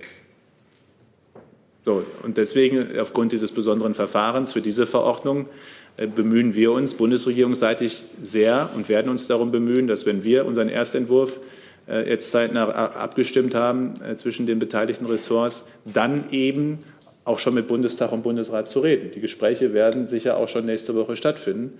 Und wie schnell es dann Konsens gibt, das liegt ja dann an allen Beteiligten in diesen, in diesen Fragen. Was aber ganz wichtig ist, und das muss man jetzt nochmal, wenn ich nochmal darf, unterscheiden die Regelungen zu, wie verhält sich geimpft sein zu getestet sein oder getestet sein zu geimpft sein, wie rum man das betrachten möchte, die können wir alle und machen sie gerade auch zügig machen. Der Teil geht zügig. Das sind Landesverordnungen, es sind zum Teil kommunale Verordnungen, meinetwegen Click and Meet mit Testerfordernis, das gleichzustellen, geht schnell. Einreiseverordnung gleichzustellen, geht auch vergleichsweise schnell. Sind wir gerade in der Erarbeitung, gehe ich davon aus, dass nächste Woche der Entwurf äh, äh, da ist. Äh, die Empfehlung zum Quarantäne des Robert-Koch-Instituts anzupassen ging auch vergleichsweise schnell, ist seit zwei Wochen in Kraft, wird von den Gesundheitsämtern vor Ort umgesetzt. Ähm, es sind viele Maßnahmen in Umsetzung oder wurden schon umgesetzt, die sowohl in dem rechtlichen Verfahren, Verordnung, Bundesrat, Bundestag zustimmen, wie in der inhaltlichen Ausprägung. Und wir haben ja gerade gesehen, äh, äh, von, von Herrn Lange äh, bis anderen gibt es ja sehr unterschiedliche Einschätzungen zu der Frage, ähm, wie verhält sich individuelles Freiheitsrecht in einer Pandemie mit Gesundheitsschutz und, und, und Durchsetzungsfähigkeit von Rechten insgesamt. Das ist ja eine sehr grundsätzliche juristische und gesellschaftliche und auch ethische Abwägungsfrage, die wir natürlich in unserer freiheitlichen Grundordnung zuerst auch immer vom Freiheitsaspekt her denken müssen. Ähm, das wird eine Debatte sein, das ist das Komplexeste, die halt nächste Woche sicherlich auf Basis des Entwurfs dann sehr intensiv geführt wird. Wenn wir uns einig sind, geht schnell. Äh, und dann war noch die Frage Pflegeheime. Ähm, dort haben wir ja seitens der Gesundheitsminister von Bund und Ländern Empfehlungen schon gemacht ähm, für Lockerungen in Pflegeeinrichtungen. Viele Länder haben sie übrigens auch schon umgesetzt. Äh, wenn Sie jetzt auch mit äh, Pflegeeinrichtungen Kontakt haben, sozusagen, ob privat oder äh, dienstlich, ähm, äh, beschreiben ja alle, dass ihr Arbeitsalltag auch ein, oder ihr Arbeits, falsch, ihr Lebensalltag für die beruflich Pflegenden der Arbeitsalltag, aber erstmal für die Bewohnerinnen und Bewohner ihr Lebensalltag, äh, dass der Lebensalltag schon deutlich wieder normaler geworden ist, die Möglichkeit, sich äh, zu treffen, äh, gemeinsam zu essen, gemeinsame Aktionen zu machen. Ähm, das ist schon so und das wird man natürlich auch weiter fortsetzen können. Und das Robert-Koch-Institut untersucht ja auch jeden Fall eines Impfdurchbruches in einer Pflegeeinrichtung auch gleichzeitig sehr intensiv. Die Erfahrung ist, dass es in aller Regel von außen reingetragen wird ist, dass aber gleichzeitig dann die Verläufe eben nicht mehr so brutal sind in den Einrichtungen und die Verbreitung, wie wir es eben bisher sehen. Und das ist ja erstmal gut und gibt diese Möglichkeit. Genesene war noch die Frage. Und genesene Nachweis äh, ist schlicht und ergreifend äh, der PCR-Test, also das, die Dokumentation des negativen Testergebnisses ist ja mit Datum versehen. Falls Sie die nicht mehr haben, müsste im Zweifel die Stelle, die Sie getestet hat, Ihr Hausarzt, oder das Gesundheitsamt Ihnen das nochmal bescheinigen oder ausstellen. Ein Antikörpertest reicht deswegen nicht, ähm, weil eben äh, ja auch Antikörper teilweise deutlich schneller weg sind, nicht mehr nachweisbar sind, obwohl die Immunität, die ja vor allem auch eine Immunität der T-Zellen ist, das könnte jetzt aber ein Immunologe besser herleiten als ich, ähm, ähm, äh, durch Antikörpernachweise nicht gemessen werden kann und zweitens auch nicht wann. Es geht ja auch um sechs Monate, also wir brauchen ja ein Datum. Ähm, und deswegen ist das PCR-Testergebnis entweder direkt noch selbst vorhanden, ich habe meins noch, äh, oder aber äh, durch den, der es damals ausgestellt hat, nochmal erneut ausgestellt, äh, dann das Mittel der Wahl. So, wir machen jetzt weiter. In der Reihenfolge Herr Prokaka, dann in der Mitte und dann Herr Jung. Herr Prokaka fängt an. und B9 sind Sie da. Vielen Dank. Äh, Herr Minister, Sie haben ähm, vorhin selber gesagt, ähm, es, wir kommen demnächst in eine äh, Situation, in der sehr viele gleichzeitig impfberechtigt sein werden und das dann natürlich alles nicht ganz nicht, äh, äh, ja, nicht jeder erwarten kann, dass er sofort dann der Erste ist. Gerade vor diesem Hintergrund ähm, müsste man nicht überlegen, ähm, gerade jungen Menschen, die jetzt äh, ähm, durch, äh, durch Unterbrechungen bei Studium, Schule, Ausbildung wirklich große Probleme hatten, ein Jahr lang vielleicht doch schon in die Impfprio 3 zu nehmen, also Schüler ab 16, die schon einen Impfstoff kriegen können, Studierende und auch vielleicht Azubis. Ist das eine Überlegung, die, bei Ihnen, die es bei Ihnen gibt? Und einmal kurz noch an Herrn Wieler. Ähm, äh, wie sicher sind wir inzwischen eigentlich genau, dass ein zweifach geimpfter wirklich niemanden mehr ansteckt? Also zur Frage ähm, der Priorisierung. Die Priorisierung ja auch auf Empfehlung der Ständigen Impfkommission geht ja vor allem von der Frage her, ähm, auch wo ist sozusagen das Risiko für schwerste und schwere Verläufe am höchsten oder wo gibt es bestimmte Arbeitssituationen, etwa auf der Intensivstation im Übrigen, äh, ähm, wo äh, es auch äh, eben Sinn macht aufgrund des hohen Risikos und des Schutzes derjenigen, die man pflegt, das ist ja beides dann ähm, tatsächlich frühzeitig zu impfen. Ähm, ich kenne niemanden, der in dieser Pandemie nicht eingeschränkt ist in seinem Alltag. Niemand. Insofern hat natürlich jeder einen nachvollziehbaren Grund, warum er oder sie gerne schnell geimpft werden sollte oder möchte. Und ich verstehe das total mit Blick auf Schule und Hochschule, dass man sagt, sollten wir denn da nicht versuchen, auch wieder mehr Normalität möglich zu machen durch Impfung. Wenn ich aber von dem Prinzip her komme, sozusagen der Risiken bei der Priorisierung, ähm, dann finde ich, macht es Sinn, jetzt im Mai vor allem äh, eben diese Priorisierung auch noch umzusetzen, so wie die Länder es ja auch tun. Wir reden doch hier über Wochen. Das waren jetzt und sind jetzt echt harte 14 Monate. Und ich sage noch einmal, ich weiß, ich erlebe es ja selber, wie hart jeder Tag ist. Und gleichzeitig ist doch jetzt Sommer, Sommerferien, Semesterferien, die Zeit, wo man, also da werden wir alle impfen können. Das nächste Schuljahr, das nächste Semester wird anders starten können, als dieses endet. Ähm, und da kann ich einfach nur bitten, dass wir da gemeinsam diese letzten Wochen noch die Geduld, aber auch das Verständnis haben für die Frage äh, auch der Priorisierung. Ja, die Frage, die Sie stellen, die, äh, es, es wird nie so sein, dass alle Geimpften nicht mehr ansteckend sind und keine Viren mehr ausscheiden können. Aber die Virusausscheidung wird, wenn die Menschen nochmal infiziert werden, natürlich deutlich reduziert. Wie stark sie reduziert wird, das werden wir noch weiter sehen in zukünftigen Studien. Aber ein gewisses Restrisiko bleibt natürlich. Aber je mehr Menschen geimpft werden, desto geringer ist das dann. Und das äh, ist ja bei anderen Impfungen auch so. Ja. Nur momentan, wo noch so wenig Menschen, das möchte ich noch mal erklären, wir reden über ein Virus, das neu ist und gegen das es keine Grundimmunität gibt. Und zwar auf der ganzen Welt nicht. Das heißt also, sie werden entweder krank und entwickeln eine Immunität bei der Krankheit. Das wollen wir eigentlich nicht. Wir wollen die Immunität durch eine Impfung haben. Und solange nicht genügend Menschen geimpft sind, müssen wir dem mehr Aufmerksamkeit schenken, dass eine Impfung natürlich nicht 100 Prozent schützt vor einer Infektion und damit auch vor einer Virusausscheidung. Das heißt also, äh, diesen Aspekt, dass ein Geimpfter, ein endgültig Geimpfter zwei Wochen nach der zweiten Impfung keine Virus mehr ausscheidet, den wird es nicht geben. Ja, das macht kein Impfstoff, gelingt nicht. Herr Kollege. Es reduziert es massiv, klar. Vielen Dank, Herr Feldhoff. Ähm, Herr Spahn, Daniel Heid, RTL NTV. Ich würde gerne noch mal an die Corona-Situation bei Kindern anknüpfen. Der Berufsverband von Kindern und Jugendärzten spricht sich dafür aus, Eltern von jungen Kindern jetzt schnell und priorisiert zu impfen, um so auch Kinder schnellstmöglich zu schützen. Was halten Sie von dem Vorschlag? Ich kann den sehr gut nachvollziehen, weil natürlich die Frage, wenn wir Kinder und Jugendliche bis zu einem bestimmten Alter nicht impfen können, wie können wir die schützen, indem wir alle um sie herum impfen? Gleichwohl komme ich wieder zu der Antwort von gerade zurück. Wir können halt noch nicht. Wir können schon deutlich mehr und deutlich schneller Impfangebote machen. Wir werden gestern jeden vierten überschritten haben, über 25 Prozent. Ich kann Ihnen leider immer noch nicht genau sagen, wie viel. Das ist, äh, ist noch in der Zusammentragung von gestern. Ähm, ähm, aber jedenfalls über 25 Prozent werden wir erreicht haben, jedem vierten ein Angebot gemacht haben können. Es werden jeden Tag mehr.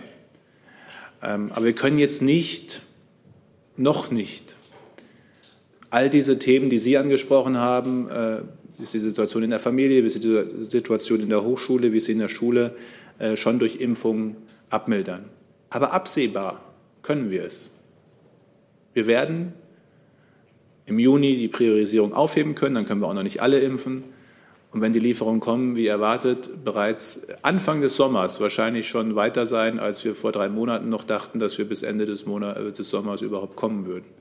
Und deswegen geht es jetzt einfach um Wochen, die bei Eltern, die sich Sorgen machen und Kindern, die sich Sorgen machen, harte Wochen sind, aber die kann ich nur bitten, noch miteinander durchzuhalten.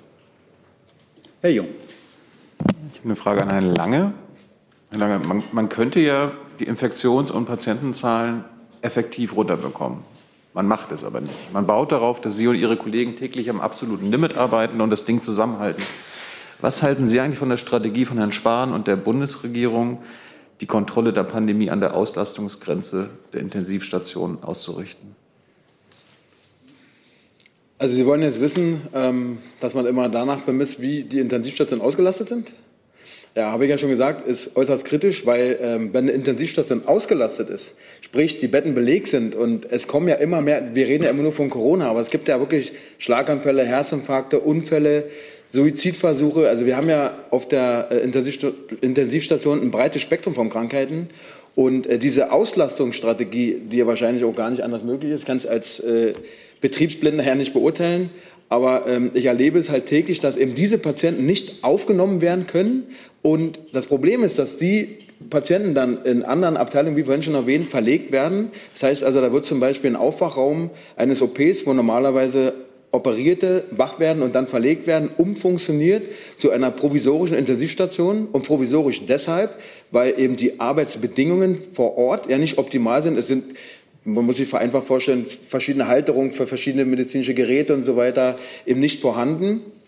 Und provisorisch deshalb, weil der Arzt, der dort ist, kein Intensivmediziner ist, sondern meist ein Anästhesist. Der weiß, klar, der weiß, wie intubiert wird, der weiß, wie eine Narkose läuft, aber der hat keine Erfahrung mit intensivpflichtigen Patienten. Also ein Intensiv intensivpflichtiger Patient ist immer ein sehr instabiler Patient. Da laufen zum Beispiel äh, Medikamente, die lebensnotwendig sind, um den Blutdruck oben zu halten. Und wenn zum Beispiel nur ganz äh, einfach gesagt, dieses Medikament ausläuft für eine kurze Zeit, dann verstirbt der Patient, weil der Blutdruck nicht aufrechterhalten werden kann. Und zusätzlich arbeitet an diesem Bett eine Intensivpflegekraft, äh, eine Pflegekraft, die eben nicht dazu ausgebildet und geschult ist, um diesen Patienten zu betreuen. Und deswegen finde ich diese Strategie so ein bisschen problematisch, weil ist ja nicht nur für den Patienten ja, nicht optimal, weil er eben nicht die optimale Behandlung erhält, die er eigentlich auf der Intensivstation erhalten sollte, aber auch fürs Personal, was da steht, weil die werden sozusagen ins kalte Wasser geschmissen und sehen sich mit der Verantwortung konfrontiert, diesen Patienten betreuen zu müssen. Und kommt es zu einer Notfallsituation, sind die darauf überhaupt mental nicht vorbereitet, aber auch fachlich nicht. Also ja, ich hätte mir gewünscht, dass wir mehr Kapazitäten, also mehr Personal haben, weil Betten haben wir genug. Also man kann in jedes Bett einen Intensivpatienten legen, wenn man irgendwo ein Beatmungsgerät herholt. Aber das Problem ist wirklich die ja, Personal. Also es ist ja nicht nur die Pflege, sondern es ist auch, äh, sind auch Ärzte, die fehlen. Sie haben manchmal auf einer, sagen wir mal, 30 Betten Intensivstation einen Facharzt. Jetzt überlegen Sie, jetzt kommt ein Patient, egal ob Covid oder eine andere Erkrankung, der muss notfallintubiert werden. Der Facharzt ist gerade bei der Intubation. Jetzt haben Sie einen Notfall in einem anderen Zimmer und oftmals sind es wir Pflegekräfte, die da zuerst handeln, weil der Facharzt nicht äh, vor Ort ist und zum Beispiel der Assistenzarzt oder unerfahrene äh, auch Intensivmediziner, der eben noch nicht so lange da ist, eben mit dieser Notfallsituation auch nicht immer so ja, perfekt umgehen kann. Ne? Also es ist halt ich möchte nur ganz kurz, Herr Jung, weil das halt nicht wahr ist. Es ist nicht Strategie der Bundesregierung, dass die Intensivstationen voll werden sollen. Im Gegenteil, das ist ja das, was keine Überlastung der das ist, ist, ist das, was kritisiert wird an unserer Strategie, dass wir schon bei Inzidenzen einsetzen. Ich habe hier letzte Woche gesagt, intensiv folgt der Inzidenz in aller Erfahrung, in dieser Phase der Pandemie jedenfalls noch. Und deswegen wollen wir die Inzidenzen runterbringen, bevor Intensivstationen an ihre Belastungsgrenze kommen. Und deswegen sitze ich hier schon seit vielen Wochen und weise auf die Situation hin und habe bei der Debatte im Bundestag an diejenigen, die einmal mehr gesagt haben, die Intensivstationen sind ja noch gar nicht am Limit, warum wollte denn das inzidenzabhängig jetzt schon wieder Maßnahmen ergriffen werden, sehr klar gesagt, dass ich es für falsch hielte, zu warten, bis die Intensivstationen voll sind und die Grenze auszutesten. Und deswegen lege ich schon Wert darauf, äh, wenn Sie sagen, das wäre die Strategie der Bundesregierung, das ist sie ausdrücklich nicht. Im Gegenteil. Aber die Intensivstationen sind ja schon voll. Also man muss ja wissen, dass eine Intensivstation schon voll war, bevor es Corona gab. Also es gibt immer Unfälle, wie schon erwähnt, tausende Alkoholkranke, die äh, ja, im Endstadium sind und so weiter. Die Intensivstation hat normalerweise außerhalb von Corona-Zeiten vielleicht zwei, drei freie Betten. Ich kann Ihnen sagen, auf den Intensivstationen, wo ich arbeite, sind entweder komplett voll, dann sind es so kleine Stationen, die haben dann zehn Betten, dann werden, wie gesagt, andere Bereiche in den Kliniken umfunktioniert und auf großen Intensivstationen mit über 30 Betten sind mindestens 50 Prozent Covid-Erkrankte. Das heißt also, 15 Betten, 20 Betten sind mit Covid-Erkrankten belegt und diese Patienten, die vorher lagen, sind ja umverteilt worden. Also ist die Intensivstation ja schon voll.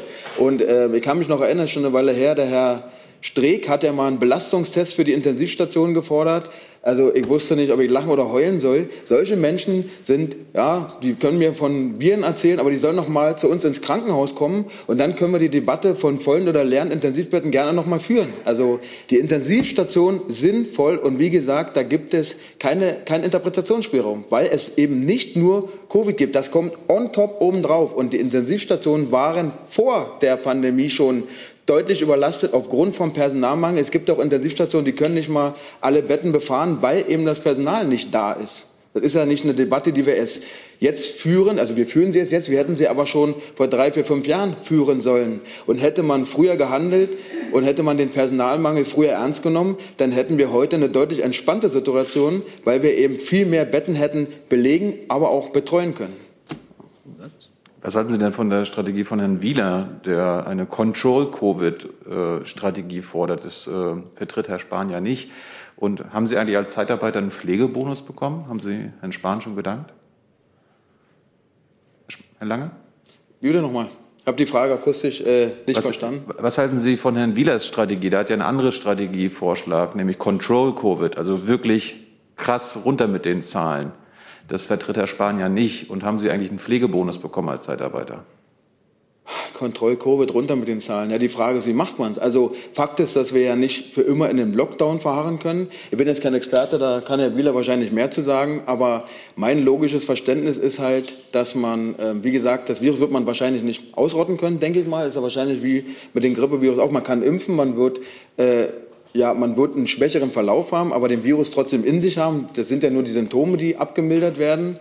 Ähm, und es wird immer, es wird, gibt ja immer mehr Menschen, die eben verschiedene Maßnahmen, ich sage jetzt mal auch manchmal zu Recht kritisieren und umso also mich stört zum Beispiel an den Maßnahmen, dass sie so wirr sind. Also ich müsste zum Beispiel, ich komme aus Brandenburg, äh, kurz vor der Grenze von Berlin, ich müsste quasi googeln, was ich zurzeit darf oder nicht. Vereinfacht gesagt, es ändert sich ständig und ähm, umso verrückter die Maßnahmen werden, also verrückt in Anführungsstrichen einfach, weil man eben nicht mehr so richtig durchsieht, ähm, umso mehr sind da die Menschen natürlich auch verunsichert und umso weniger halten sich dran, manchmal nicht mal bewusst, weil sie eben gar nicht wissen, was ist aktuell. Die Frage ist, wie, wie, wie kann man denn die Zahlen so runterdrücken? Das ist, also die Frage kann ich gar nicht beantworten. Ja. Pflegebonus? Hm? Haben Sie einen Pflegebonus bekommen? Pflegebonus, nö. Also äh, der Pflegebonus wurde von Herrn Spahn oder generell von der Regierung ja ähm, als Anerkennung für die Pflege letztes Jahr versprochen und angekündigt auch. Es war ja groß in den Medien. Und äh, mit dem Sinken der Fallzahlen zum Sommer hin ist auch die Debatte abgeflacht, was den Pflegebonus angeht. Aus 1500 Euro wurden dann 1000 Euro. Aus Pflege wurde dann Altenpflege und ähm, eine ambulante Pflege, was auch super wichtig ist. Sie haben das Geld auch verdient. Mittlerweile haben einige auf den Intensivstationen diesen Bonus bekommen. Überwiegend landeseigene Häuser, ne, also Kliniken, die dem Land unterstehen. Aber es gibt ja in allen Häusern, auch in den privaten Häusern, genug Personal, was genauso hart gearbeitet hat. Und da ist der Pflegebonus der erste noch nicht mal angekommen, obwohl schon der zweite im Raum steht. Und wie schon erwähnt, ich als Leasingkraft, also in keiner Klinik angestellt, sondern in einem Zeitarbeitsunternehmen. Ähm, bin sowieso völlig raus aus dieser ähm, ja, Bonusdebatte, weil die Anforderung ist ja, dass eine Klinik eine bestimmte Anzahl an Corona-Patienten über einen gewissen Zeitraum betreut haben muss. Und ja, also ist natürlich eine, eine Sache, die die Pflege ziemlich spaltet. Also weil natürlich, also mir persönlich wäre lieber, dass sich die Arbeitsbedingungen ändern. Klar, 1500 Euro kann wahrscheinlich jeder gebrauchen.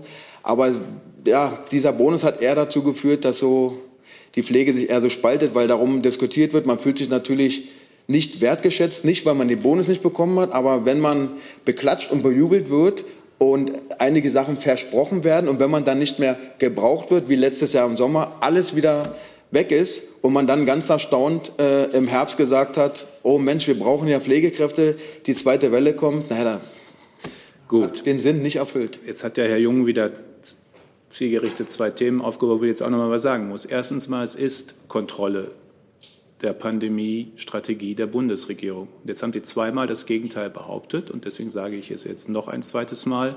Die Kontrolle über die Pandemie zu bekommen, über die Infektionszahlen und die Inzidenzzahlen runterzubringen, ist Strategie der Bundesregierung. Sonst hätten wir ja wohl kaum äh, im Übrigen vorgeschlagen, dass es eine Bundesnotbremse gibt, um die Regelungen entsprechend auch umzusetzen und durchzusetzen. Und sonst säße ich hier nicht schon seit vielen, vielen Wochen und würde auf genau das hinweisen, nämlich was auf den Intensivstationen jeden Tag passiert. Und deswegen bitte ich einfach, äh, das tatsächlich jetzt auch mal zur Kenntnis zu nehmen. Kann ich nur darum bitten. Das Zweite ist, was die Situation in der Pflege angeht. Ähm, das wäre jetzt ein längerer äh, Vortrag, aber die Ausgrenzung der Pflegekosten aus den Budgets, aus den Fallpauschalen. Die größte Veränderung seit über 20 Jahren haben wir vor dieser Pandemie bereits gemacht, um das klare Signal an die Krankenpflege in den Krankenhäusern zu senden. Es kann nicht mehr zulasten der Pflege gespart werden. Haben wir geregelt. Alles, was für Pflege ausgegeben wird, wird eins zu eins refinanziert. Tariferhöhungen werden eins zu eins refinanziert für die Pflege in den Krankenhäusern. Personalbemessung, Personaluntergrenzen, auf Intensivstationen, aber auch in anderen Stationen habe ich eingeführt. Durch Ministerverordnung, weil die Selbstverwaltung zwischen Krankenkassen und Krankenhäusern nicht in der Lage war, sie zu verhandeln. Das erste Mal seit Jahrzehnten, dass es Personalvorgaben für Krankenhäuser gibt, vor der Pandemie bereits eingeführt, unter den Umständen der Pandemie zeitweise ausgesetzt, aber grundsätzlich übrigens verstärkt seit dem 1.2. wieder in Kraft. Das Zusammenführen des, der Ausbildung in den Pflegeberufen, das Abschaffung der Schulgelder, das Einführen einer Ausbildungsvergütung haben wir alles vor der Pandemie bereits begonnen. Die Stärkung der unterschiedlichen Fachrichtungen vor der Pandemie begonnen. Eins ist nur wahr, und da hat der Lange ja recht. Wir haben auch teilweise im Politischen das Gefühl, wir würden aus vollen Rohren das Problem adressieren und vor Ort ist bis jetzt eher das Gefühl, da kommen Tropfen auf dem heißen Stein weil das eine Entwicklung ist, die über viele, viele Jahre, ja, in die falsche Richtung gegangen ist und die man dann nicht innerhalb von zwölf Monaten in die andere bringen kann und auch nicht 24 Monate. Äh, aber ich lege auch da großen Wert darauf, dass in der Pflege in den letzten drei Jahren in den Krankenhäusern mehr verändert worden ist als in vielen, vielen Jahren zuvor, um den Beruf insgesamt attraktiver zu machen. Und dazu gehört auch, und da haben Herr Lange und ich gestern noch kurz darüber gesprochen, dass ich Zeitarbeit als etwas, was Dinge abdecken soll, sozusagen Spitzenlast durchaus akzeptieren kann, aber nicht unter der momentanen äh, äh, Gesamtbelastung in der Pflege als Dauerlösung möchte. Und wir deswegen ja auch die Rahmenbedingungen verändert haben, dass tatsächlich Festangestellte äh, in manchen Fragen äh, äh, tatsächlich andere Rahmenbedingungen haben. Das stimmt. Da haben Sie recht, Herr Jung. Das hat aber einen Grund weil Zeitarbeit jedenfalls als die Lösung für Pflegemangel aus meiner Sicht nur, wenn überhaupt, Symptome bekämpft, aber nicht Ursachen. Frau Spiekermann.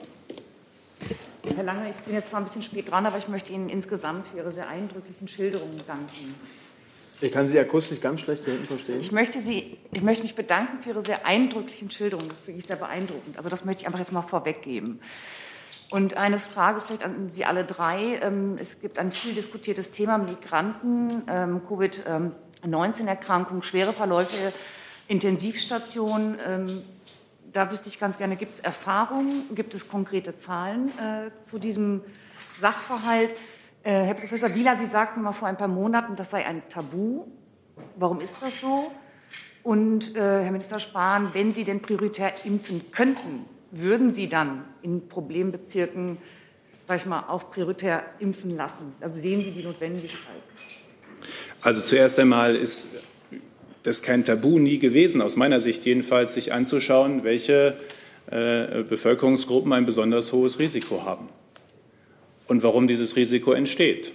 Und das Risiko entsteht in Teilen auch aus der sozialen Lage. Es hat was zu tun mit Wohnverhältnissen. Ähm, es hat was zu tun mit der Möglichkeit, überhaupt Homeoffice machen zu können oder eben nicht. Und es hat natürlich was damit zu tun, ob und welche Informationen wie jemanden erreichen können. Und da sind wir bei der Frage von Sprachbarrieren. Ähm, da sind wir bei der Frage von äh, Mediennutzung, die unterschiedlich ist. Da sind wir bei der Frage von unterschiedlichen kulturellen Hintergründen. Ähm, das ist ja manchmal schon zwischen Katholiken und Protestanten so, dass die Frage, wie die Zusammenkünfte sind, in welcher Größenordnung unterschiedlich sind. Und es ist, gibt auch schon Unterschiede in Europa zwischen Italien und Skandinavien in der Frage, äh, bei welcher Art äh, äh, von Zusammenkunft und Veranstaltung es welche Infektionsrisiken gibt. Und die sind natürlich auch mit religiösen Hintergründen verbunden. Deswegen bin ich übrigens den islamischen Glaubensgemeinschaften sehr dankbar, dass sie beim Thema jetzt Fastenbrechen sehr darum gebeten und dafür geworben haben, so schwer das fällt, das eben weitestgehend in Kleinstgruppen, wenn überhaupt oder wenn es geht, digital äh, digital zu machen. Ähm, deswegen muss man natürlich darüber reden. Man kann Probleme nur adressieren, wenn man sie bespricht. Da war ich schon immer von äh, überzeugt. Ähm, was wir nicht können, weil Sie, Sie, woran wollen Sie denn erkennen, ob jemand einen Migrationshintergrund hat? Also, dass man das irgendwie an Nachnamen erkennte, ist schon lange nicht mehr so, Gott sei Dank. Äh, das ist teilweise zehn, fünfte Generation in Deutschland lebend, wenn, wenn man vielleicht die Vermutung hätte, aufgrund eines Nachnamens, das ist ja völliger Quatsch. Also wie wollen Sie auf einer Intensivstation diese Statistik führen, die manche einfordern? Die ist aus meiner Sicht, wenn man sie überhaupt führen wollte, äh, da kann man schon drüber streiten, so äh, gar nicht so leicht zu führen. Weil was soll, was soll das Kriterium für diese Frage sein? Wichtig ist einfach miteinander zu sehen, wo sind Infektionsrisiken größer, warum sind sie größer, hat das was mit sozialer Lage zu tun, mit kulturellen Zusammenhängen, religiösen Zusammenhängen zu tun, gibt es andere Gründe. Und darauf Reagieren wir? Müssen wir reagieren? Wollen wir reagieren? Das gilt auch für die Impfkampagne. Das habe ich ja gerade schon ausgeführt, äh, die genau auch diese unterschiedlichen Gruppen adressieren wird und soll und auch schon tut. Ähm, ähm, und, und dann eben natürlich auch in den entsprechenden Stadtteilen. Aber es ist ja auch schon so. Es wird immer so, wissen Sie, es ist wie mit Drive-Ins oder, oder Supermarkt. Alle wieder jetzt, oh, im Supermarkt impfen. Geht doch alles. Ich meine, das Land, das im Supermarkt impfen will, kann im Supermarkt impfen. Da muss man da Ärzte hinstellen, muss man eine Station aufbauen, kann man im Supermarkt impfen. Kann jedes Bundesland morgen machen. Muss man nicht fordern, kann man machen. Äh, das Gleiche gilt für Impfen äh, in Stadtteilen. Kann man machen. Äh, ist alles möglich. Einige machen es auch schon. Köln, soweit ich weiß. Ja, diese Zahlen äh, sind, liegen uns nicht vor. Wir wissen das nicht. Aber was wir natürlich wissen, und das ist ja ein altbekanntes Wissen, wir haben auch gerade erst im Robert-Koch-Institut dazu wieder eine Publikation verfasst. Natürlich ist es so, dass Menschen in bestimmten Lagen, bildungsfernere Schichten, Menschen, die äh, einkommensschwächer sind, und ähm, dass wir wissen, dass diese Menschen insgesamt ein größeres Risiko haben, infiziert zu werden, krank zu werden. Wir wissen ja, dass in Deutschland auch abhängig von der Lage, der sozialen Lage und dem Bildungsstand zwischen Männern innerhalb unseres kleinen Landes zehn Jahre Unterschied in der Lebenserwartung ist, je nachdem, wo sie leben und welchen Umständen die leben. Das heißt also, die Umstände, in denen Menschen leben, die Verhältnisse, wie sie arbeiten zum Beispiel, das sind die entscheidenden Risikofaktoren, die dazu führen, dass Menschen ein höheres Risiko haben, äh, infiziert zu werden oder nicht.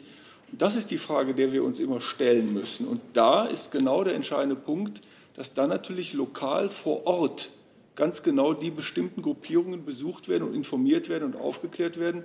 Und natürlich müssen Arbeitgeber auch ihren Mitarbeiterinnen und Mitarbeitern die Chance geben, dass sie sich vor bestimmten Infektionen schützen. Und dann ist es klar, dass es bestimmte Arbeit, äh, prekäre Arbeitsverhältnisse gibt, wo das schwieriger ist. Und dort findet man eben bestimmte Gruppierungen häufiger überrepräsentiert als in der Bevölkerung. Das ist aber ein altes, bekanntes Wissen, aber ich kann Ihnen nicht die Zahlen, wir kennen keine Zahlen darüber, wie sich das momentan darstellt auf den Intensivstationen. Mir liegen keine vor. Also für mich ist auch schwierig zu sagen, welche Patientengruppe, sage ich jetzt mal, da liegt, weil für mich liegt vorrangig ein Mensch da, der meine Hilfe benötigt und die bekommt er auch.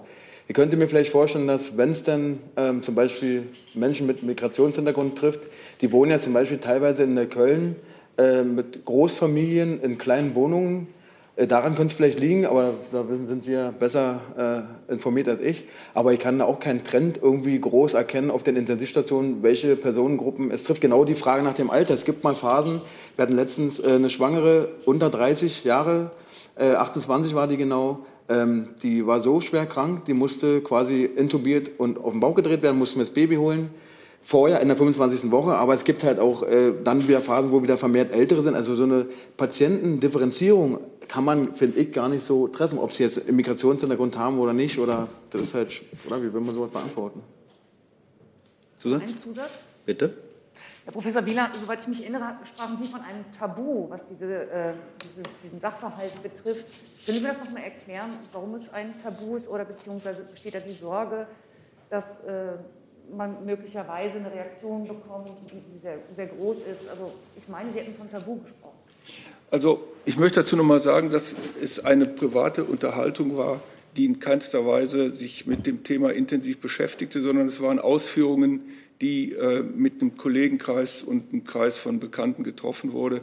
Ähm, wichtig ist, und das ist der entscheidende Punkt, wichtig ist, dass wir aufklären, wer sich infiziert hat, dass wir die Orte und die Verhaltensweisen klären, wie man sie schützt. Und wir, wir stecken uns da an, wo viele Menschen auf engem Raum zusammen sind.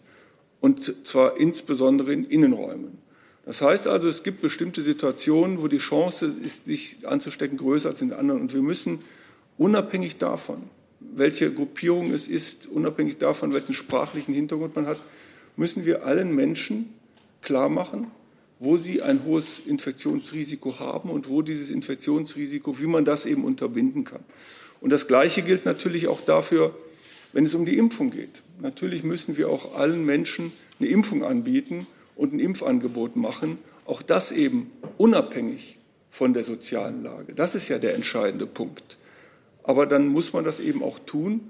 Und das muss man in erster Linie tun, indem man lokal vor Ort hier Angebote anbietet. Das ist ja eine, eine Aufgabe, die in den Kommunen insbesondere äh, von den Kommunen erledigt werden muss. Und die, die Nutzung, die, die Impfung in bestimmten sozialen Brennpunkten oder wie immer Sie das nennen mögen, das ist die Verantwortung des Landes und der entsprechenden Kommune, das zu tun.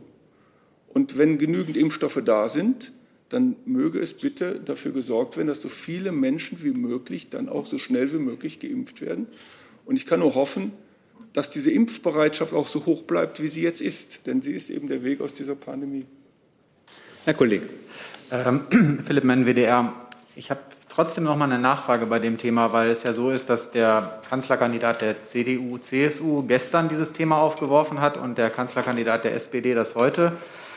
Das heißt, ich hatte gedacht, daraus äh, entwickelt sich dann auch so ein Arbeitsauftrag an Sie, Herr Spahn.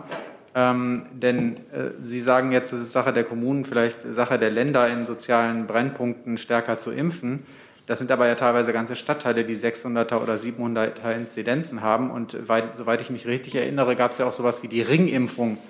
Dazu wurden ja auch vom Bund spezielle Kontingente für Bundesländer bzw. Landkreise zur Verfügung gestellt. Das wäre ja auch ein Modell. Man könnte ja auch jetzt, oder Sie könnten ja auch sagen, dass Sie besonderen Wert darauf legen, dass da, wo es eben diese Brennpunkte und diese sehr hohe Inzidenz gibt, die ja auch Gefahren für andere Stadtteile damit sich bringt, dass der Bund da eben jetzt in die Bresche springt und sagt, weil unsere Kanzlerkandidaten und Parteichefs das wollen, stellen wir da jetzt spezielle Kontingente zur Verfügung.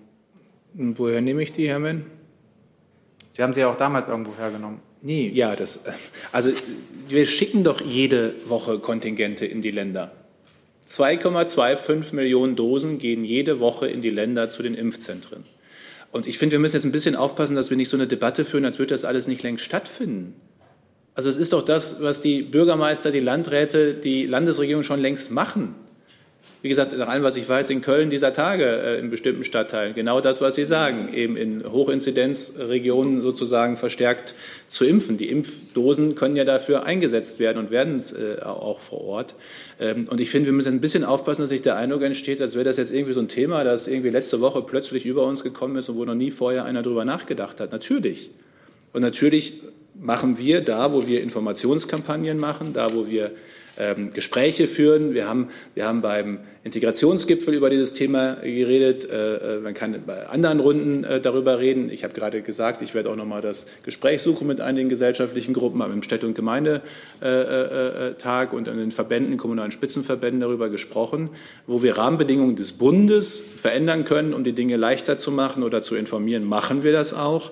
Aber die konkrete Entscheidung in einer Stadt, in einem Landkreis, in einen Stadtteil zu gehen, die kann tatsächlich, und das finde ich übrigens auch vernünftig in der föderalen Ordnung, äh, nicht aus Berlin heraus getroffen werden, sondern vor Ort. Und so wie ich das wahrnehme, wird diese Entscheidung jeden Tag getroffen. wir sollten jetzt echt nicht so tun, als würde das alles nicht stattfinden. Also es ist unnötig, dass die beiden Spitzenpolitiker diese Frage aufgeworfen haben. Das ist jetzt wieder Ihre, äh, nicht meine äh, Schlussfolgerung.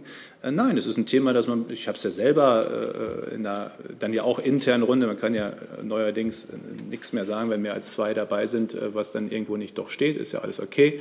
Aber natürlich diskutieren wir darüber, natürlich ist es richtig, dass, dass darüber gesprochen und sich verhalten wird.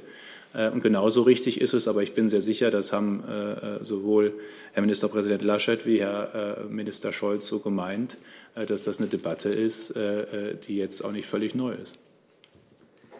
Ich habe jetzt noch drei Kollegen auf der Liste. Danach würden wir dann auch gerne beenden. Wir sind ja schließlich schon anderthalb Stunden hier. Die erste, letzte, die vorvorletzte Frage hat Herr Rinke. Dann gehen wir noch zu der Kollegin und dem Kollegen hat die letzte Frage. Bitte schön, Herr Rinke. Ja, eine Frage an Herrn Spahn. Es geht um den europäischen Impfpass. Ich hätte ganz gerne gewusst, ob Sie dafür sind, dass das für alle Impfstoffe gilt, also dieser Pass ausgestellt wird, oder nur für die, die in der EMA oder von der EMA zugelassen werden, weil so Impfstoffe wie Sputnik, die ja in einzelnen EU-Ländern eingesetzt werden, ähm, von der EMA noch nicht zugelassen sind. Nur von der EU zugelassen wäre mir zu kurz gesprungen, aber erstmal nur Impfstoffe, über die wir was wissen. Also ich möchte schon wissen, ob auch andere Impfstoffe gleich gut nicht zu 100 Prozent, aber gleich gut, vergleichbar gut Infektionen vermeiden oder nicht. Es ist ja ein Unterschied, ob das Vermeiden von Infektionen zu 70, 80 Prozent gelingt oder zu 40. Äh, und man hört ja sehr unterschiedliches, auch aus dem Beispiel Chile aus der Ferne betrachtet, äh, wo ja auch viele andere Impfstoffe zum Einsatz gekommen sind, ob das dann tatsächlich äh, auch die Übertragung ähnlich stark verringert. Das weiß ich nicht. Das wissen wir einfach deswegen nicht, weil wir die Daten nicht haben. Deswegen würde ich nicht sagen, dass per se EU-Zulassung Voraussetzung ist, aber zumindest mal eine Bewertung aufgrund von Studiendaten, ob dieser Impfstoff vergleichbar gut auch Infektionen vermeiden hilft, die hätte ich schon gerne um den äh, entsprechend gleichzustellen. Darf ich kurz nachfragen, was, was heißt das dann für die Nutzung dieses EU-Impfpasses in Deutschland? Solange das nicht gewährleistet ist, äh, nutzt der Impfpass bei der Einreise nach Deutschland erstmal nichts.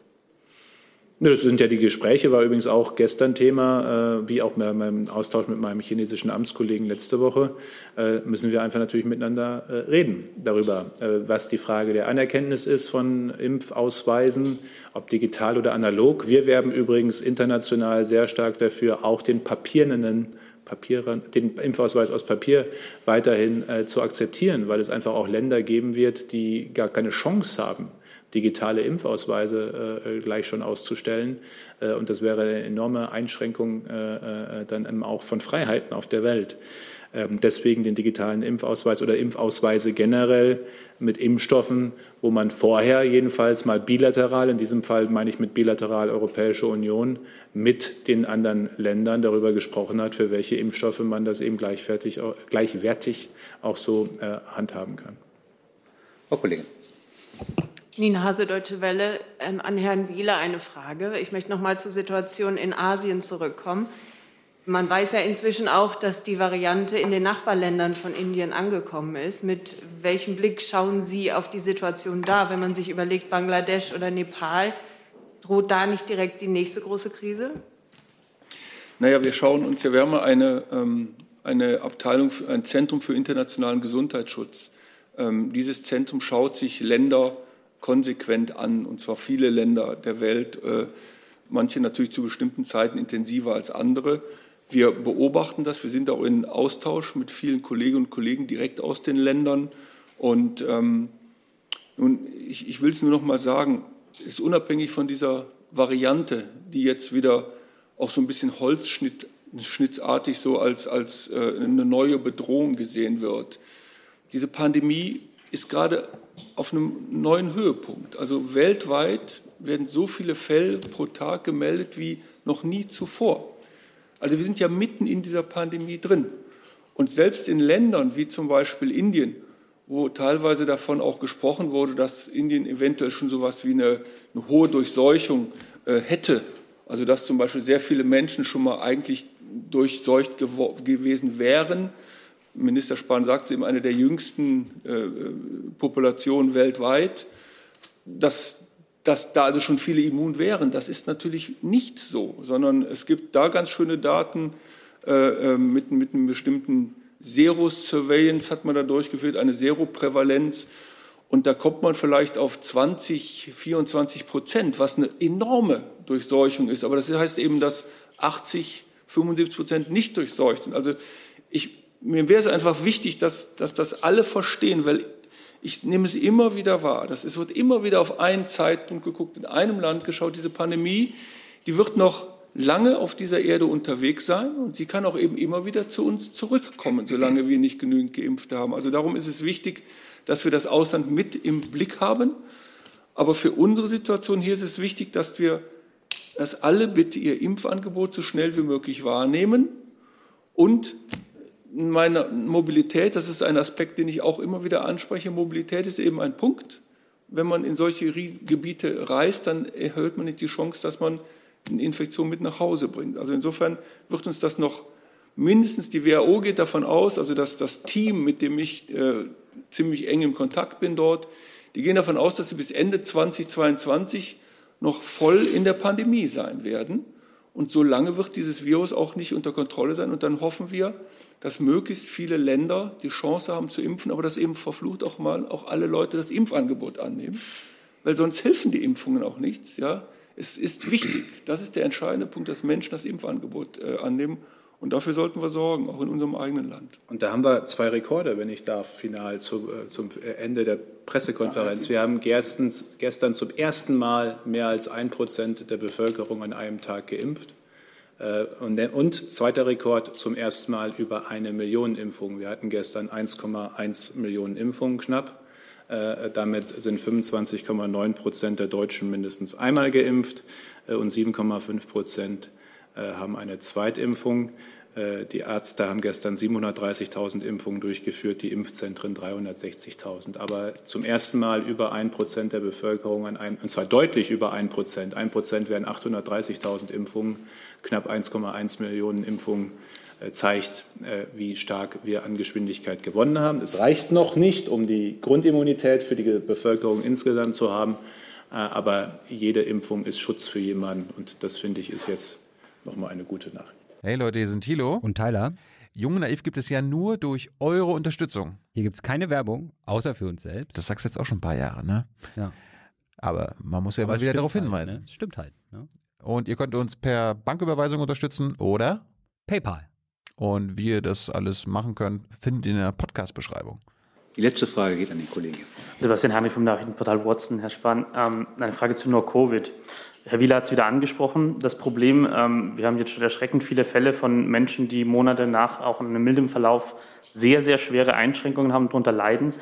Ähm, und die Studienlage deutet auf ein besonders hohes Risiko bei jungen Frauen hin. Was will das Bundesgesundheitsministerium tun, um diesen Menschen in der Rehabilitation, bei der Rückkehr zu einem möglichst beschwerdefreien Leben zu helfen? Zuerst einmal äh, auch in Absprache mit dem äh, Forschungsministerium und Federführung des Forschungsministeriums Forschung rund um Long-Covid. Ähm, und das Phänomen, äh, das zweite ist, wie Sie angesprochen haben, äh, Reha-Angebote, äh, die es ja auch schon gibt, die sich entwickelt haben. Ich habe selbst schon ein Reha-Angebot besucht. Ähm, entsprechend zu unterstützen, bestmöglich, zu schauen, ob wir an Rahmenbedingungen was verändern müssen, damit sie weiter auch erhalten bleiben, sich ausbauen können und einfach so viel wissen, wie es geht, anzusammeln und möglich zu machen über dieses Erkrankungsbild und vor allem auch über Therapieoptionen und Reha-Optionen. Also wir haben das im, im, beständigen Blick und sind dazu nicht nur im engen Austausch, sondern auch in Kooperation mit dem Forschungsministerium sozusagen, was Forschung angeht, aber eben auch Versorgung angeht, das gut miteinander miteinander zu vernetzen. Die Wahrheit ist natürlich, über Long-Covid per Definition haben wir maximal im Moment zwölf Monate äh, äh Wissen sozusagen. Ähm, ob das wie viele Jahre möglicherweise ist, Belastung gibt oder nicht, das werden wir leider dann ja erst über die Zeit sehen können. Die Rückfrage meines Wissens hatten Sie, glaube ich, schon im Mai 2020 das erste Mal vom Ministerium aus darauf hingewiesen, auf das Problem. Gibt es da seither aus Ihrer Sicht und vielleicht auch aus Herrn Wielers Sicht schon neue Erkenntnisse, dass man sagen kann, man hat wirklich Entscheidendes dazugelernt zu Long-Covid? Also ich kann das jetzt äh, Stantepede nicht sagen, aber wir können ja mal schauen, ob wir mal einen Long-Covid-Forscher oder Versorger mitbringen hier. Ja, es gibt eine Menge von Informationen, aber die sind eben immer noch nicht so aussagefähig, dass man das Syndrom wirklich klar bekennt und, und die Langzeitfolgen hat. Es gibt ein großes Konsortium, natürlich auch in Deutschland von den Universitätsnetzwerken, Kliniken, da ist das RKI selber auch beteiligt. Und ich denke, dass in, in, in Kürze auch dazu dann erste Ergebnisse kommen. Aber ich will noch mal Folgendes sagen. Das ist das, das ist das Interesse, was alle haben, die hier oben sitzen. Wir müssen die Inzidenzen runterkriegen. Je weniger Menschen sich anstecken, desto weniger Long-Covid haben wir und desto weniger Menschen werden im Krankenhaus sein. Also bitte haben Sie diesen präventiven Gedanken im Kopf. Ja, die Einschränkung von Kontakten ist nach wie vor der effizienteste Weg. Natürlich werden wir dann forschen und natürlich werden wir neue Therapieoptionen haben, aber es will doch wohl keiner von uns äh, möglichst viele Fälle haben, um daran forschen zu können. Wir wollen Infektionen vermeiden. Und das ist, denke ich, der Hauptgrund, warum wir hier nun seit vielen Wochen immer wieder darauf hinweisen, dass diese Krankheit nicht zu unterschätzen ist. Und nun haben wir noch mal einen Impfstoff. Und dann sind wir in Deutschland in wenigen Monaten in einer guten Lage. Aber viele Länder auf der Welt sind in dieser guten Lage nicht. Und an, um die geht es auch. Ja? Damit sind wir am Ende der Pressekonferenz. Danke für die Geduld. Ich danke Herrn Minister, Herr Wieler, Herr Lange. Schönen Dank. Ich danke Ihnen und möchte mich bei denen entschuldigen, die leider nicht drangekommen sind, insbesondere online. Einen schönen Tag.